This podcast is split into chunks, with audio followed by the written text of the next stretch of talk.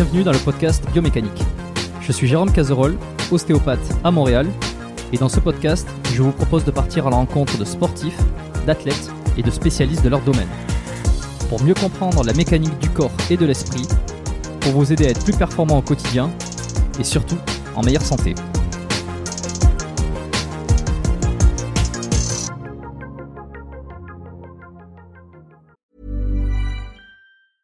Hey, I'm Ryan Reynolds. Recently, I asked Mint Mobile's legal team if big wireless companies are allowed to raise prices due to inflation. They said yes. And then when I asked if raising prices technically violates those onerous two year contracts, they said, What the f are you talking about, you insane Hollywood ass? So to recap, we're cutting the price of Mint Unlimited from $30 a month to just $15 a month. Give it a try at mintmobile.com slash switch. $45 upfront for three months plus taxes and fees. Promo rate for new customers for limited time. Unlimited more than 40 gigabytes per month. Slows. Full terms at mintmobile.com. Avant de démarrer l'épisode, j'ai une excellente nouvelle à vous annoncer. Ça avait été un carton la première fois. J'avais reçu énormément de messages de remerciements. Ils m'avaient fait confiance. Ils ont eu raison. Et moi aussi. Et du coup, on a décidé de réitérer notre collaboration. Alors, vous l'avez compris, Unae est de retour sur le podcast. Et grâce aux nombreuses commandes de la dernière fois, ben, je vous ai encore négocié une super réduction. Et cette semaine, vous avez droit à 15% de réduction sur toute la boutique Unae avec le code biomécanique 15. Et c'est encore une fois de l'inédit. Alors, pour ceux qui étaient complètement passés à côté la dernière fois, Unae, c'est la marque de compléments alimentaires de Julien Vénesson qui fait l'unanimité dans le paysage français actuel dans le domaine de la santé et de la longévité. Ce sont des compléments d'ultra qualité avec des ingrédients de la plus haute pureté et qui sont issus de l'agriculture biologique. Ils ont une charte qualité incroyable et tout est vérifiable sur le site internet. Alors l'été arrive, il est temps de faire le plein de compléments et si vous voulez être au top de votre santé avec les meilleurs produits du marché, eh ben c'est l'occasion rêvée pour le faire. Je vous recommande à titre personnel les oméga 3 en bouteille qui sont considérés comme les plus quali actuellement sur le marché. Si vous voulez améliorer l'aspect de votre peau, la santé de vos articulations et de vos muscles, il y a aussi le collagène éthique qui est issu de poissons sauvages et d'ailleurs qui est en passe de devenir un best-seller chez eux. Euh, Je vous recommande aussi le magnésium Omnimag, hyper important pour le sommeil et la récupération nerveuse et musculaire. Vous avez aussi la vitamine D3 qui avait été un carton la dernière fois et qui est considéré comme beaucoup comme le complément à absolument avoir euh, et qui a un rôle dans quasi toutes les sphères de votre corps. Et puis ils ont aussi plein de nouveautés. Il y a le multivitamine spécial ménopause, il y a le sommeil serein qui est une version améliorée de la mélatonine pour ceux qui ont du mal à bien dormir. Il y a aussi, euh, alors je les ai pas encore testés, mais ça a l'air d'être du lourd. C'est le biotique immunité et le biotique digestion pour booster votre système immunitaire et votre microbiote. Enfin bref, vous allez sur la boutique, vous regardez ce qu'ils proposent, vous vous régalez. C'est sur unae.fr, unae.fr. La dernière fois, vous avez été des centaines à passer commande. Vous avez créé des ruptures de stock sur certains produits. Alors cette fois, bah, traînez pas. Et en plus, je vous rappelle que vous avez 15% de réduction avec le code biomécanique 15. Ils ne font quasi jamais des réductions aussi importantes vu la qualité de leurs produits. Alors c'est le moment d'en profiter. La promotion, c'est cette semaine uniquement. Ça se termine ce dimanche, le 12 mai. Alors profitez-en un max et faites-moi vos retours. Et maintenant, place à l'épisode. Comme ça, on va pouvoir démarrer euh, un petit peu plus euh, de manière euh, spontanée, C'est- de manière chill, exactement. bon, alors je te disais oui que j'ai écouté, que j'ai réécouté l'épisode qu'on avait fait ensemble. Euh, C'était le 60. euh, ben, je, je me souviens même plus. Tiens, je le laisserai dans les dans la description pour ceux qui veulent aller écouter. Euh, et alors comme ça, alors comme ça, je t'ai je t'ai pris de court. Tu ne savais pas le, le genre de questions que je pouvais te poser. Ah non, mais moi, euh, j'ai. À la fin, c'est pas compliqué parce qu'on a dû parler pendant plus de deux heures. Je crois qu'à l'époque, on avait battu un record euh, de, de durée. C'était un des épisodes les plus longs. Et à la fin, mais vraiment, je me suis dit, mais en fait, de quoi on a parlé? Euh, J'étais, mais euh, j'étais complètement perdue. Je me suis dit, alors attends, c'était un peu what the fuck quand même, mais c'était génial. Mais j'avais aucune idée. euh, Je Hmm. complet. Et, euh, et après, j'ai découvert pourquoi. Voilà, j'ai découvert que. Bon, ben oui, voilà, Fabrique. passé dans une lessiveuse. C'est un peu le principe du podcast ici. Voilà, donc je suis prête aujourd'hui. Je suis prête. Exactement. Bon, eh ben écoute, ça fait plaisir. Amandine Léger, euh, officiellement, parce que la dernière fois c'était pas léger et c'était, il y avait encore la transition. Euh, là, ça fait donc euh, plus d'un an, euh, presque deux ans. Mm. Donc t'as changé de, de, de patronyme, comme on dit, officiellement, Amandine Léger sur les réseaux. T'as laissé tomber le, le wellness euh, également ou pas? Euh, non, pas sur Instagram parce qu'il y a déjà une Amandine Léger. Alors ça m'embête un peu. mais euh, Ouais, mais mais on va la, y la venir. question c'est est-ce qu'elle est plus connue que toi? Euh, je sais pas. J'ai même pas regardé. Normalement, vu c'est que la, la primauté va à la plus euh, à la plus connue. Tu vois, si tu t'appelles Johnny Hallyday, euh, il vaut mieux que ça soit toi qui change de prénom que tu fasses demander à Johnny de changer de, de, de nom. Ça va être un peu compliqué. Ça m'irait bien en plus, euh, Johnny Hallyday. Bon, en tout ça cas, commence très euh, bien, là. On avait enregistré un épisode donc il y a deux ans, c'est ça. Et puis, euh, eh ben, écoute, c'est un plaisir de faire ces petits épisodes retour. Euh, donc on va échanger sur pas mal de sujets. En plus, t'as pas mal évolué depuis. T'as créé euh, une plateforme euh, Boveo Ouais, ouais, c'est qui, euh, ouais, qui, qui permet donc. euh, alors t'accompagnes les femmes surtout, j'ai vu. euh, tu vas nous en parler un petit peu plus Mm. pour euh, améliorer la santé, sa forme, sa mobilité, euh, euh, pour être mieux dans son assiette également. J'ai vu parce que t'es vegan, t'es t'es- t'es pas reparti à manger de la viande, t'es toujours vegan depuis. Euh, j'ai mangé doudi entre temps parce que j'étais tellement carencée que j'en pouvais plus, mais à part ça, euh, ça va. À part ça, ça va. Bon, bah, très bien. Je, je vais te très nul proposer. comme blague. Je sais pas, c'est pas grave. Personne, personne va te même juger à part pas moi. relevé. Personne le va te juger à part moi, mais moi Oh je vous dirai Dieu. rien. Donc c'est Oh c'est déjà ça. Est-ce que tu Non, peux te, présenter? Parce que de nombreux auditeurs ont rejoint l'émission, le podcast depuis cet épisode-là, depuis la dernière année. Je Mhm. pense que, euh, alors moi je recommande toujours euh, à tout le monde d'aller écouter tous les épisodes. Évidemment, tous ont une part de euh, d'intérêt d'aller creuser. Il y a pas mal de sujets, mais bon, euh, après c'est des vieux des épisodes. Je peux comprendre que certaines n'aillent pas n'aillent pas les écouter. Est-ce que tu peux te présenter s'il te plaît? Parce que quand même tu représentes quelqu'un dans la sphère euh, francophone euh, fit euh, fit health si je puis me permettre l'expression. Eh ben oui, oui, ouais, c'est c'est plutôt pas mal ça. Amandine, donc mon prénom. J'ai 38 ans et, et, j'aime bien le dire parce que parce que je mon âge est mon atout. Je pense que je, suis une des douanières des doyennes. le lapsus est incroyable. donc euh, ouais non, je suis je je pense une doyenne du du fit game euh, d'ailleurs. Euh, J'y pensais juste avant et euh, et donc oui, à la base coach sportive, diplômée d'État, maintenant naturopathe. Et bah moi, mon truc, c'est d'aider les gens en fait. voilà. Donc euh, donc j'ai cherché le moyen de euh, pouvoir toucher un maximum de personnes et, euh, et la- leur apporter un maximum d'aide, en tout cas à, à mon niveau, en fonction de ce que moi je pouvais apporter en termes de connaissances, de conseils, euh, sur tout ce qui touche au bien-être. Et, euh, et puis c'est quelque chose que j'ai construit euh, brique par brique euh, dès lors que j'ai laissé euh, le mon activité de personal trainer qui était quand même quelque chose de très VIP euh, euh, qui était réservé à une clientèle qui avait les moyens de se payer euh, des séances privées qui étaient quand même pas données c'est le but enfin c'est le principe du coaching privé et je voilà moi je me suis dit ouais mais moi je veux toucher toutes les autres personnes en fait.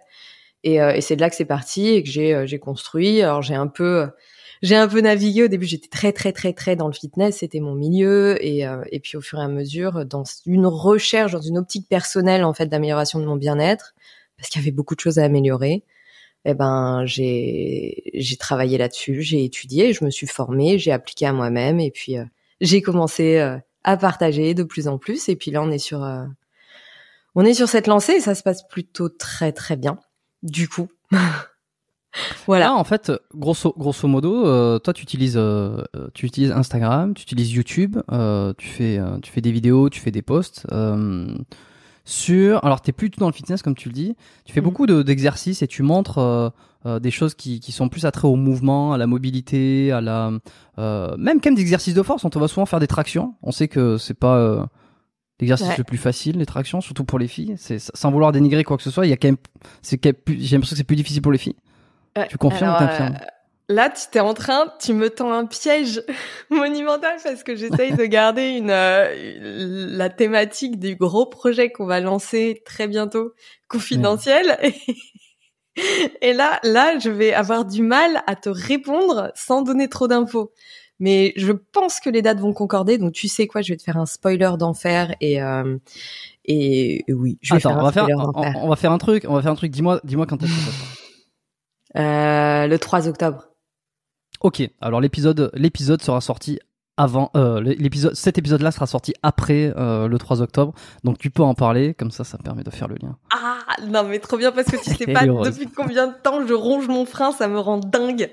Euh, donc oui, euh, alors maintenant, Je garderai le secret d'ici là. Ah, c'est gentil, merci. Euh, non, en fait, euh, à la base, moi, je suis pas du tout sportive. Je suis une ancienne dégoûtée du sport, mais vraiment Mm. au plus haut point. Je crois qu'on, bah oui, on en avait déjà parlé euh, d'ailleurs. Et euh, Et ça m'a accompagnée pendant un moment jusqu'à ce que voilà, je découvre le fitness et, euh, et que je me dise waouh, il y a des gens qui coachent d'autres personnes, mais c'est incroyable. Et c'était vraiment la première impression que j'avais eue de la, de la prof qui donnait le cours. euh, C'était un body pump.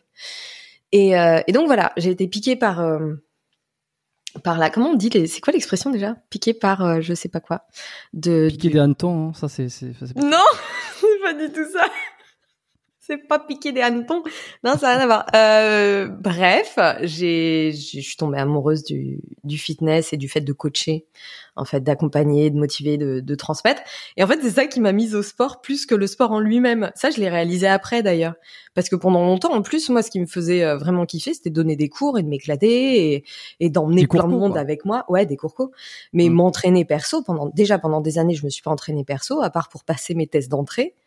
Euh, Mhm. D'ailleurs, pendant la formation au Krebs, je me suis très très peu entraînée parce que vraiment mon dada c'était d'animer des cours. Et, euh, et en fait, l'entraînement, j'y suis venue après. Je me suis longtemps entraînée pour euh, améliorer ma shape, enfin voilà, les, objectifs un peu un peu lambda du qu'on retrouve dans le fitness, enfin fitness musculation.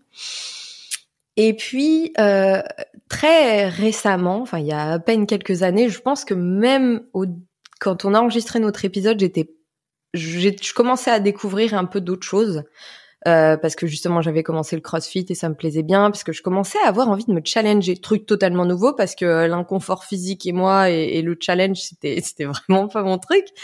Et, euh, et justement à un moment donné de ma vie je me suis dit ouais euh, faut faut que tu sortes de de ton petit train-train là qui mène pas grand chose en fait. Moi je sentais que c'était très limité de m'entraîner juste pour euh, bah, pour me maintenir en forme ou pas prendre de poids c'était pas très intéressant. Mhm. Et hum, et puis finalement, bah avec euh, avec l'âge, je pense, je peux dire aujourd'hui, euh, d'ailleurs que l'âge est mon meilleur atout, vraiment, parce que plus j'avance dans l'âge et plus j'ai envie, mais de profiter du temps que j'ai et de ce que mon corps est capable de faire pour l'emmener euh, explorer des choses euh, bah, que j'ai pas explorées avant parce que j'étais, euh, j'avais énormément d'a priori sur le sport parce que j'aimais pas ça et que j'avais toute une relation à reconstruire. Donc là, c'est assez récent mais je, je- j'ai commencé à m'autoriser et à avoir envie vraiment de, de repousser un peu euh, les, les barrières que je m'étais mises en termes de capacité physique parce que je- je- j'étais convaincue que j'étais nulle et que je pouvais pas faire tout un tas de trucs. Et, euh, et c'est comme ça que euh, bah, je, j'ai- j'ai- je me suis mise à la gymnastique.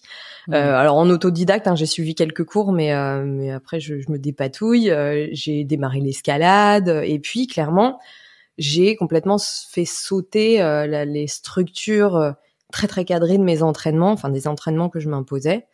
Où effectivement il y a toujours une logique dans mon approche parce que le postulat de base, ma volonté de base, c'est vraiment d'avoir le meilleur équilibre physique possible qui me permette en fait de de faire tout ce que je veux sans me blesser, en étant en forme et puis surtout plus longtemps possible mais avec une liberté euh, que j'avais pas avant et surtout en faisant des sports. Enfin, je fais du tennis quoi maintenant.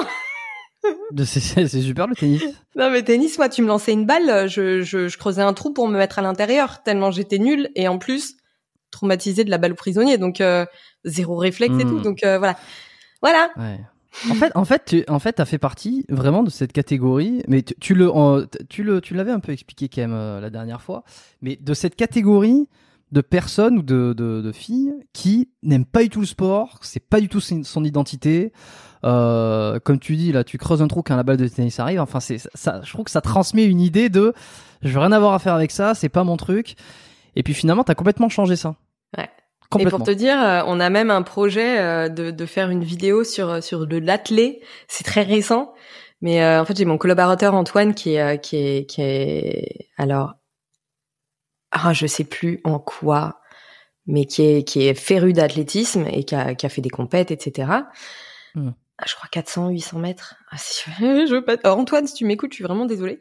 Mais en tout cas, euh, quand on a sorti une vidéo euh, challenge où je me retrouve à faire un sprint euh, absolument ridicule d'ailleurs avec mon mec à la fin de la vidéo, et Ouais. euh, il m'a dit non non mais euh, tu cours pas si mal que ça. Et là je me suis dit eh eh ben tiens en plus l'athlé c'était vraiment vraiment ma bête noire. Clairement courir sur un terrain sauter euh, c'était mais pour moi c'était humiliant en fait. Je me sentais absolument humiliée d'être aussi Mm. nulle. Mm. Et, euh, et le fait qu'il m'ait dit ça je me suis dit bah vas-y allez une autre porte qui s'ouvre et du coup on va faire un petit projet assez rigolo où, euh, où, bah je vais essayer de m'améliorer un petit peu en athlé le truc totalement improbable quoi.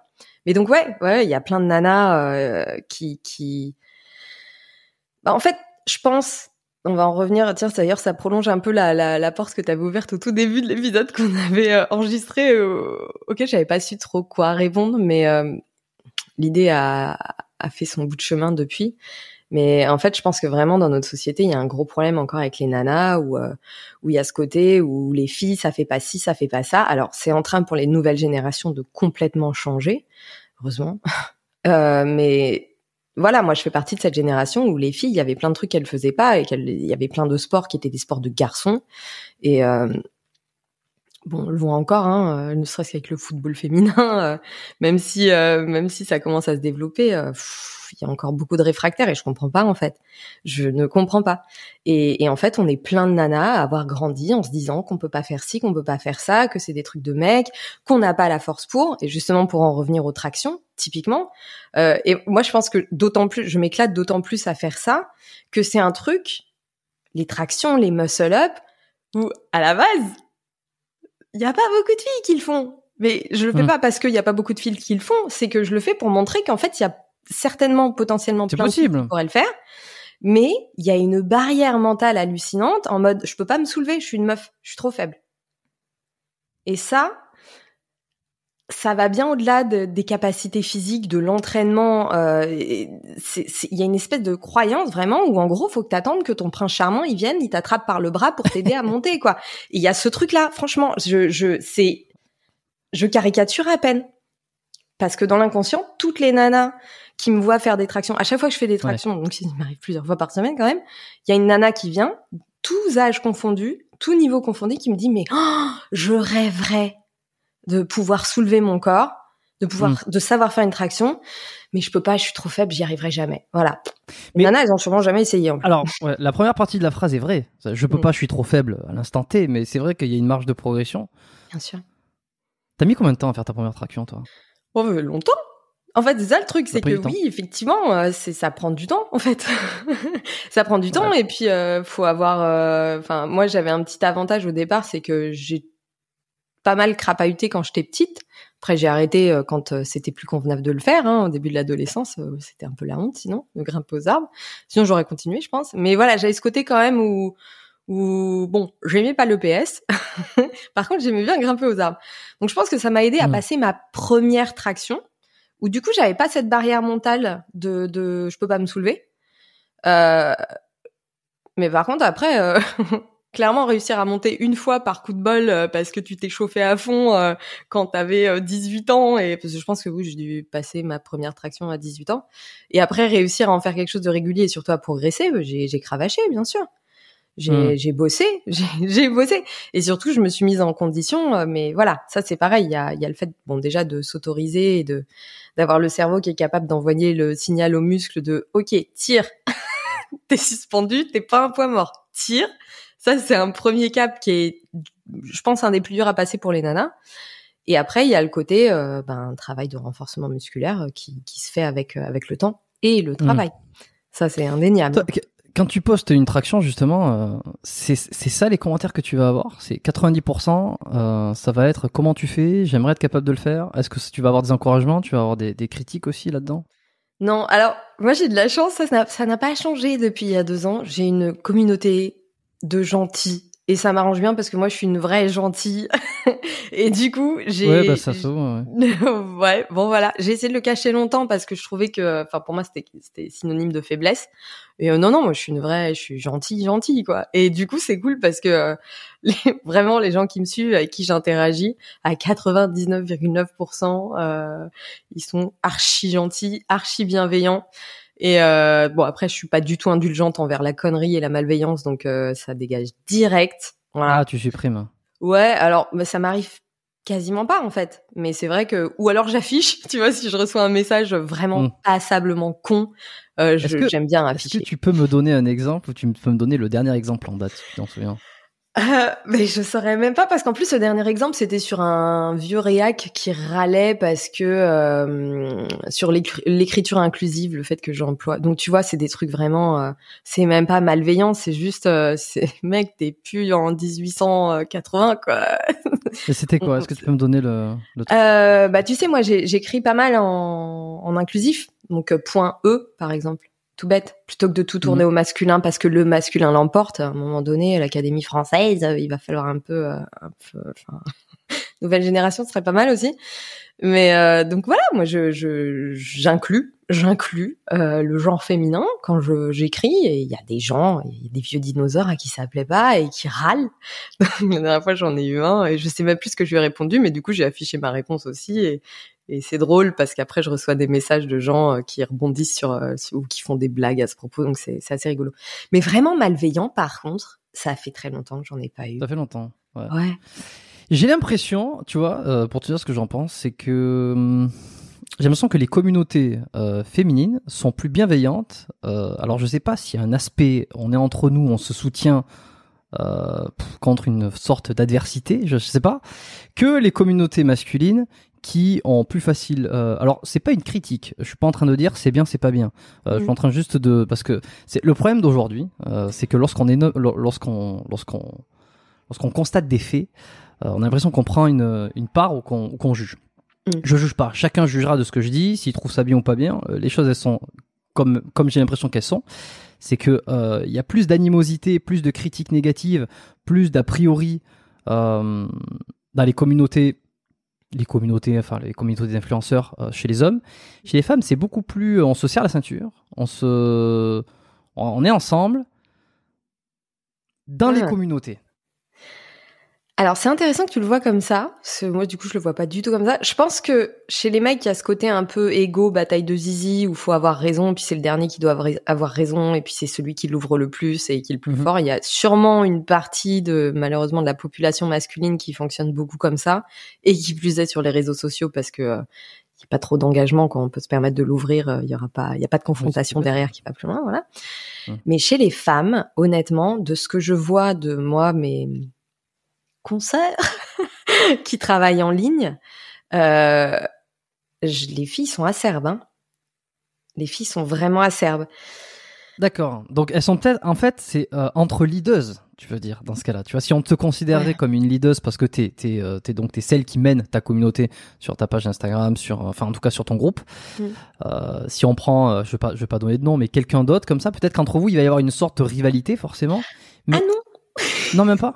Mais non, mais non, mais même pas. Ouais, C'est vraiment les nanas, non, que je vois partager des fois des, des, des messages de rappel envers leur communauté, une partie de leur communauté, euh, qui euh, se permettent de dire des trucs euh, et de faire des remarques et de juger, ou, ou, ou même des fois qui reposent des messages qu'elles reçoivent, et je me dis, ouh, c'est, elles se permettent des trucs, les filles, parce que je pense qu'il y a de la jalousie, il y a de la frustration. Et euh, non, non, non, c'est pas du tout entre les entre guillemets leaders euh, elles-mêmes. Bon, moi, je, je t'avoue qu'avec mes 38 balais, euh, je suis un peu à l'écart de, de tout drama potentiel. Donc, euh, Hmm. s'il y en a, je, je n'en ai pas connaissance. Mais par contre, non, non, les, les, c'est des gros comptes en plus. Alors, automatiquement, tu as une fraction de personnes euh, qui, bah, qui en profitent pour lâcher toute leur frustration et leur aigreur. Mais, euh, mais justement, euh, alors, il y en a peut-être moins que chez les mecs. Mais par contre, les nanas, euh, de ce que j'ai pu en voir, elles ont la dent dure, quoi.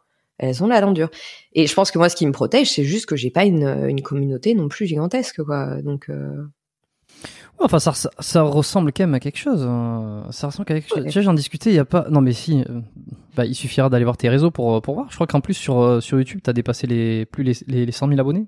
ouais, j'ai ma petite plaque. T'as ta plaque. Ouais, c'est vrai, tu l'as reçu chez toi. Ouais, j'ai reçu. YouTube. Ouais. Est-ce que t'étais fier Euh, non.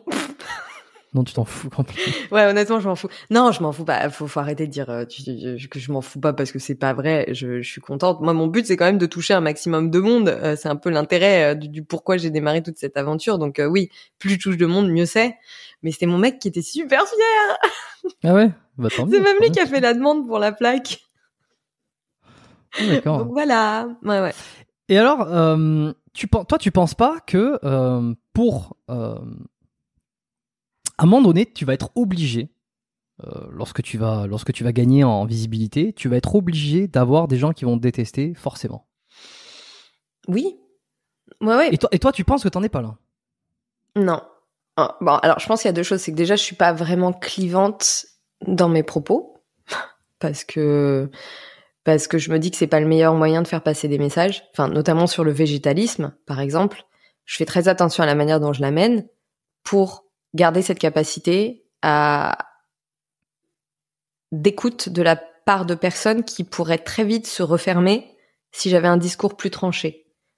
Et ça, moi, c'est hyper important, c'est un truc que je veux garder, parce que clairement, le message passe beaucoup mieux.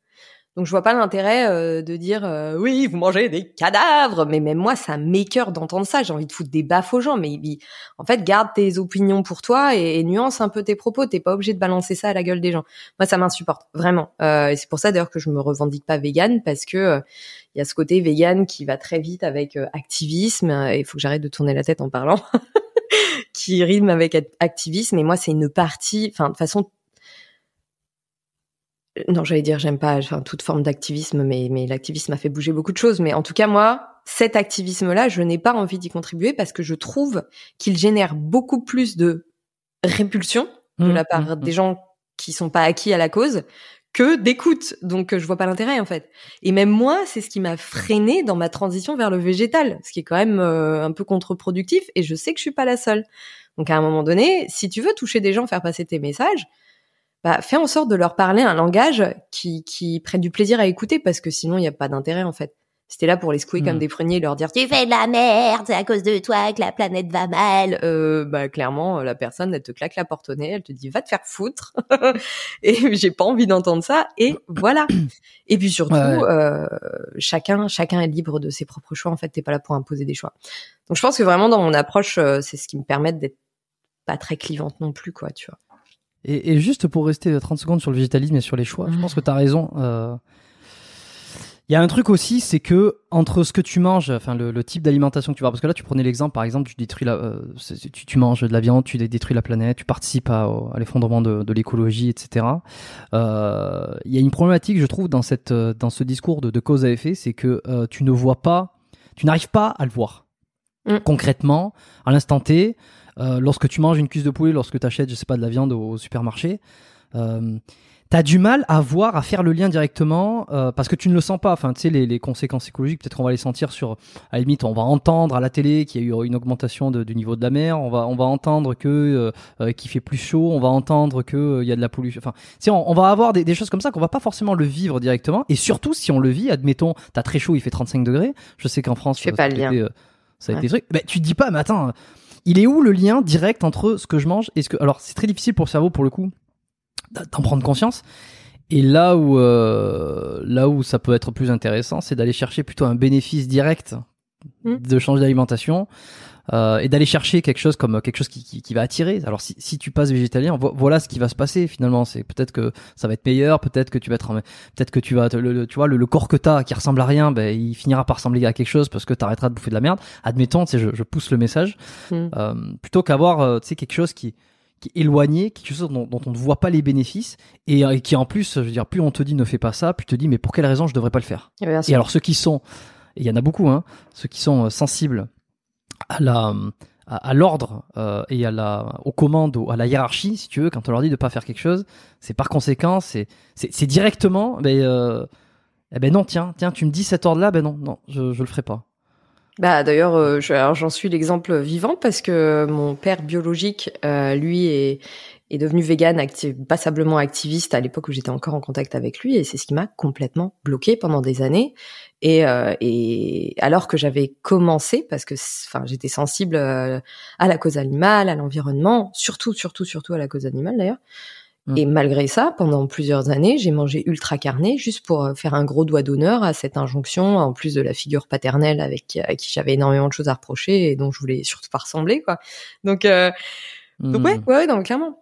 Et puis bon, tu sais, en fait, moi, là, le fait de, de, en plus de pas voir les effets, il y a ce truc-là, puis il y a le fait qu'en plus c'est hyper multifactoriel. Il y a le fait de, de, ce que tu consommes, mais il y a la quantité que tu consommes aussi. Nous, notre gros problème à l'heure actuelle, c'est aussi l'hyperconsommation des pays riches. Hein.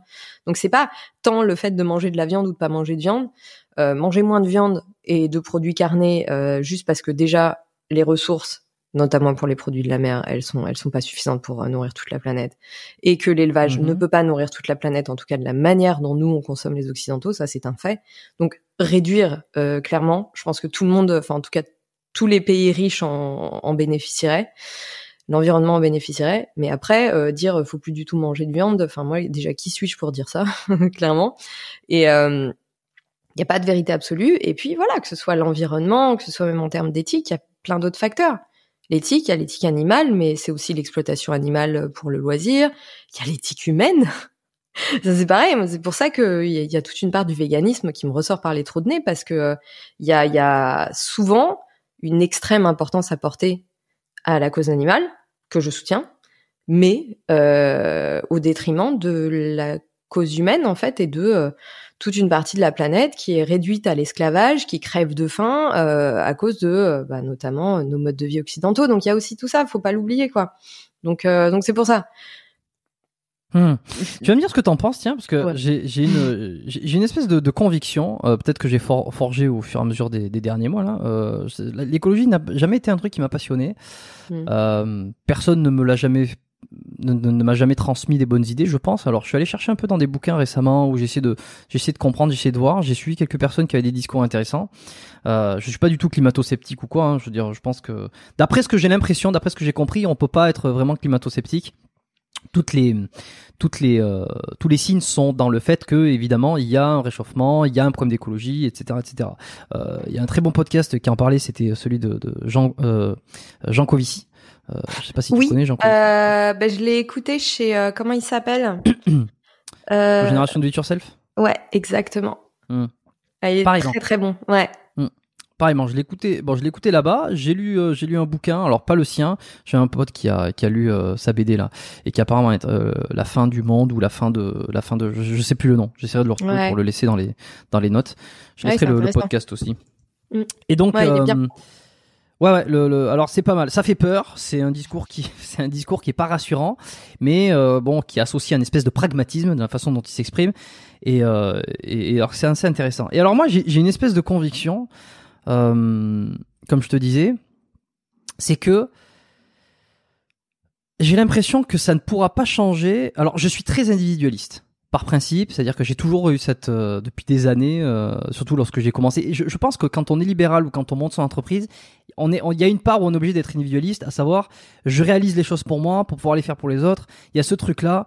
Euh, si tu veux, c'est quand t'as les moyens que tu peux euh, que tu peux euh, apporter des solutions à d'autres. Quand si tu veux, quand tu peux pas t'aider toi-même, quand, quand toi-même t'es t'es t'es- t'es tout en bas, euh, d'un point de vue quoi, bonheur, d'un point de vue financier, d'un point de vue hiérarchie, de tout ce que tu veux, en fait t'as aucun impact. Donc si tu veux avoir un impact sur le monde, il faut avoir des moyens, notamment financiers. Donc t'es obligé de passer par une certaine forme d'individualisme, à savoir monter ta société, faire de l'argent, euh, gagner en gagner en notoriété, gagner en pouvoir, gagner en influence, etc. Et c'est comme ça que tu vas pouvoir avoir plus d'influence et euh, on va dire répandre euh, la parole que tu souhaites répandre. Tu vois, Mm. Euh, ceux qui manifestent comme quoi le monde devrait changer alors qu'ils sont incapables de- de- d'avoir de, l'influence, c'est un petit peu, moi je trouve ça toujours bizarre.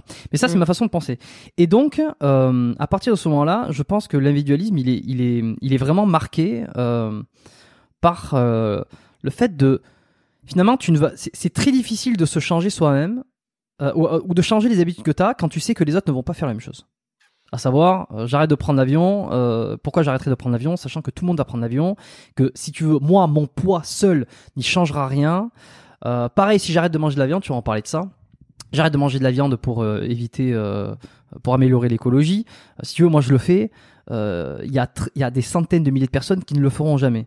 Et donc, je reste persuadé aujourd'hui que les euh, changements euh, qui vont amener à une amélioration de l'écologie vont passer par des par des changements publics. C'est-à-dire, ce sont les lois, ce sont les euh, les- le, gouver enfin, le gouvernement, t'appelles ça comme tu veux, qui vont régir des lois qui vont améliorer l'écologie. Je pense que si s'il y a des choses à faire, je pense que ça doit être fait de cette manière-là. Alors après, on va dire oui, mais si liberticide, on amène des, on amène des problèmes de liberté. Oui, mais c'est- dans quel but Est-ce que les chiffres ils sont précis? Est-ce que les chiffres ont montré que? Et voilà, moi je pense que c'est une des meilleures façons de faire. Je sais pas ce que t'en penses. Ah, c'est super intéressant. Euh, clairement, euh, en fait, le, côté l'action du colibri, les actions individuelles, et euh, bah, en fait, à la base, euh, parce qu'on est des individus. On est certes dans une société, mais on est des individus. Donc, les actions à la base, on les fait pour soi. Donc, on les fait majoritairement parce qu'elles ont du sens pour nous-mêmes, en fait. Euh, moi, je sais que bah, tout ce que je fais en termes et je le fais pas parfaitement. Alors ça, c'est petite parenthèse, un truc qui m'agace passablement, c'est que quand tu es une personne qui qui f- fait des efforts d'une manière ou d'une autre euh, et, et qui est un peu exposée, donc comme moi, euh, t'as vite cette espèce d'obligation de devoir tout faire parfaitement. Euh, moi, j'ai fait une grosse mise en cl- au clair par rapport à mon voyage à Bali, où Hmm. attendez les gars, ok, oui, je peux être sensible à l'environnement, euh, faire plein de choses dont dont je me vante pas sur les réseaux sociaux parce que je n'en ai pas le besoin puisque je le fais pour moi en fait. Je le fais pas pour le prouver aux autres, je fais pour moi. Donc je fais plein de choses dans mon quotidien qui vont dans ce sens-là. Par contre, est-ce que je vais me transformer en mormon parce qu'à ce moment-là, ça veut dire euh, ça veut dire arrêter de publier des vidéos, etc. Parce que ça aussi, ça contribue au réchauffement climatique. Il y a plein de choses et les gens n'y sont pas sensibles parce qu'ils en ont Ouais. aucune idée. Mais toi, t'es là, t'es exposé. Les gens peuvent t'atteindre par un moyen, les messages privés par exemple. Ils vont te dire ah mais t'as pris l'avion pour Bali, mais c'est pas bien. T'as conscience de l'impact écologique Oui, j'en ai conscience. Mais en fait, oui. Pourquoi moi je devrais faire tout parfaitement sous prétexte que je suis un peu plus exposée que ma voisine et surtout pour les autres. Non, voilà. Et parce que les choses à la base, je les fais pour moi, clairement. Et et pour en revenir à ce que euh, à ce que je, je l'ai fait pour moi parce que mes valeurs en fait euh, vont dans ce sens-là. Voilà. Mais pour en revenir à ce que tu as dit, mais bien sûr, en fait, c'est terrible ce que je vais dire, mais c'est vrai que, enfin, je suis un peu plus nuan- nuancée que toi dans le fait euh, que si l'individu peut changer des choses par ses habitudes de consommation, et on le voit avec les produits euh, simili-carnés qui sont en train d'exploser parce qu'il y a une demande. Donc tu peux créer de la demande. Par contre, Hmm. euh, clairement, euh, à grande, grande, grande échelle, parce que ça reste des niches. Alors c'est bien, ça révolutionne, ça révolutionne complètement l'industrie et l'impact que ça peut avoir sur l'animal. Et on verra sur l'environnement parce que je suis pas sûre que toutes les marques soient très vertueuses. Nous en Europe, on a on a des marques qui remplissent quand même des chartes assez rigides en termes des, de composition, d'ingrédients, euh, d'agriculture, euh, où on n'est pas sur du, du- de l'OGM et, et des saloperies euh, comme les, les États-Unis par exemple. Eux, ils te font du simili carné. Je suis pas sûre que ce soit extraordinaire par rapport à du bœuf élevé en plein air en termes Mm. de qualité. Après, je dis n'importe quoi un peu. Enfin, je dis ça basé sur pas grand chose. Donc euh, à, à prendre avec des pincettes. Mais voilà, c'est juste pour euh, pour euh, comment dire étayer ce que j'essaye de dire. Euh, oui, mais on a compris, t'inquiète pas. voilà, donc euh, donc oui, les habitudes de consommation de l'individu, en tout cas dans les pays riches, encore une fois, malheureusement, euh, peuvent avoir un impact. Mais euh, par contre, clairement, à un moment donné, personne, personne va euh, tant qu'il n'y a pas de, de un minimum de Ah ben oui. cadre et personne ne va changer suffisamment pour que pour qu'on continue, qu'on arrête de partir à la dérive en fait, parce que c'est exactement. Moi, moi, j'y crois pas. Ah oui, non, mais Non. moi, j'y crois absolument pas. Parce que déjà, quand tu vois le nombre de personnes qui, qui, qui est capable d'arrêter de bouffer McDo pour perdre du poids, je veux dire, ça ressemble à rien euh, en termes de pourcentage. C'est non, mais je veux dire, s'il y a de plus en plus d'obèses, bon. Et après, tout ça, c'est le cerveau. Mais je veux dire, quand tu quand tu vois qu'une simple petite action qui va sur son propre intérêt ne fonctionne pas, j'ai du mal à croire que chaque être humain est capable de faire ce sacrifice pour quelque chose qui ne le concerne même pas. Mais et puis surtout dans une société qui ne t'encourage pas du tout à la prise de conscience. Je suis désolée. Euh, parce que parce que alors là ouais, je vais sortir les gros mes gros sabots mais euh, voilà on est on est dans une société ultra capitaliste et euh, il faut faire euh, faut faire de la croissance.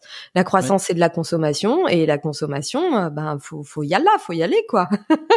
Faut qu'elle continue à être exponentielle. Donc euh, donc ça tant que ce système fonctionnera clairement euh, moins consommer, mieux consommer, quand tout autour de nous nous pousse à consommer, c'est- ça relève de l'impossible pour notre cerveau humain en fait. C'est pas possible. Et, et, euh, et effectivement, et effectivement, et, euh, et alors c'est vraiment, euh, c'est vraiment ça, c'est que la croissance, en fait, c'est- c'est un espèce de paradoxe, et je vais recommander. Alors c'est plusieurs fois que j'en parle sur des podcasts qui vont qui vont sortir un peu plus tard. C'est le, le, le livre Le Bug Humain que j'ai bientôt Oui. terminé. ah, tu oui, l'as lu? Trop bien. Ouais. Ah, il y a longtemps. Eh ben oui, il, est, il, est assez, il est il est chouette. assez formidable. Il permet de comprendre énormément de choses justement sur ça, entre le comportement archaïque programmé de notre cerveau et les dérives que ça emmène. C'est-à-dire que ce que tu décris sur comme la, la, la croissance, euh, effectivement aujourd'hui on en est à un point où ça va vers la destruction. Ça va vers la destruction, l'hypercroissance. Mais notre cerveau, et c'est ça qui est, qui est assez extraordinaire, c'est que notre cerveau est programmé pour cette croissance-là. C'est-à-dire que ce qui a permis de nous faire survivre, ce qui a permis de nous amener là où on est aujourd'hui, c'est-à-dire les maîtres euh, de la hiérarchie euh, animale, sociale, tout ce que tu veux. C'est-à-dire qu'on maîtrise tout. Ce qui nous a amené là, dans l'hyper-survie, euh, l'hyper, euh, l'hyper-puissance, euh, le confort, tout ça, enfin, C'est-à-dire, on est là aujourd'hui grâce à la croissance. Toi et moi, on discute aujourd'hui grâce à la croissance. C'est-à-dire qu'on a vaincu, on a tout vaincu. On est, l'être humain est absolument formidable. Mais c'est ce critère-là qui fait qu'on va peut-être, on va peut-être mourir. On va Ah bah, c'est- assez, c'est assez formidable, en fait. Ouais, ouais, c'est passionnant. Bah, D'ailleurs, euh, dans, dans Sapiens, on le voit assez bien parce que finalement, depuis notre avènement, euh, les Homo sapiens, ont, ce qu'on appelle l'évolution, c'est déjà de la croissance, quoi, clairement. Et notre impact, euh, il, il- a commencé là, hein, euh, quand on a supplanté Néandertal et, et après, quand on a continué à évoluer. Moi, je dirais que, que là, euh, notre, notre croissance actuelle et notre système actuel, c'est la suite de notre évolution et des dégâts que que ça inflige à, à notre environnement. Et c'est terrible ce que je vais dire, mais c'est ce qui va nous mener à notre perte. Moi, je suis convaincue euh, que que notre civilisation, à un moment donné, euh, Bah, un. ne va pas pouvoir continuer, clairement. C'est Hmm. et puis en plus, nous on dit notre civilisation, on se voit en tant qu'occidentaux euh, vivant confortablement, mais c'est que elle est déjà en train de subir depuis des décennies euh, dans plein de pays sur la planète. Mais ça c'est pareil, notre cerveau il, il percute pas parce que c'est pas quelque chose, c'est pas une chose à laquelle on est confronté au quotidien. Ça nuirait à la croissance.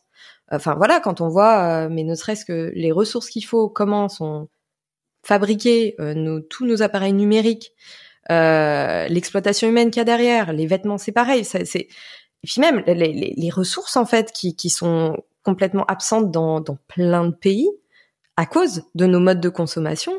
Ça, à un moment donné, ça va plus être possible. Et en fait, le truc, c'est que nous, on se dit en tant que riches euh, qui vivons dans l'opulence pour le moment en tout cas, euh, que ça ne pourra plus continuer. Enfin, il y a des personnes qui commencent à penser ça, j'en fais partie malheureusement. Euh, mais il y a déjà des populations pour lesquelles ça ne peut plus continuer depuis longtemps, parce qu'elles en pâtissent depuis très longtemps et que ça ne s'améliore pas du tout. Tu Donc, penses euh, à, à quelle population, par exemple? euh, l'Éthiopie, par exemple.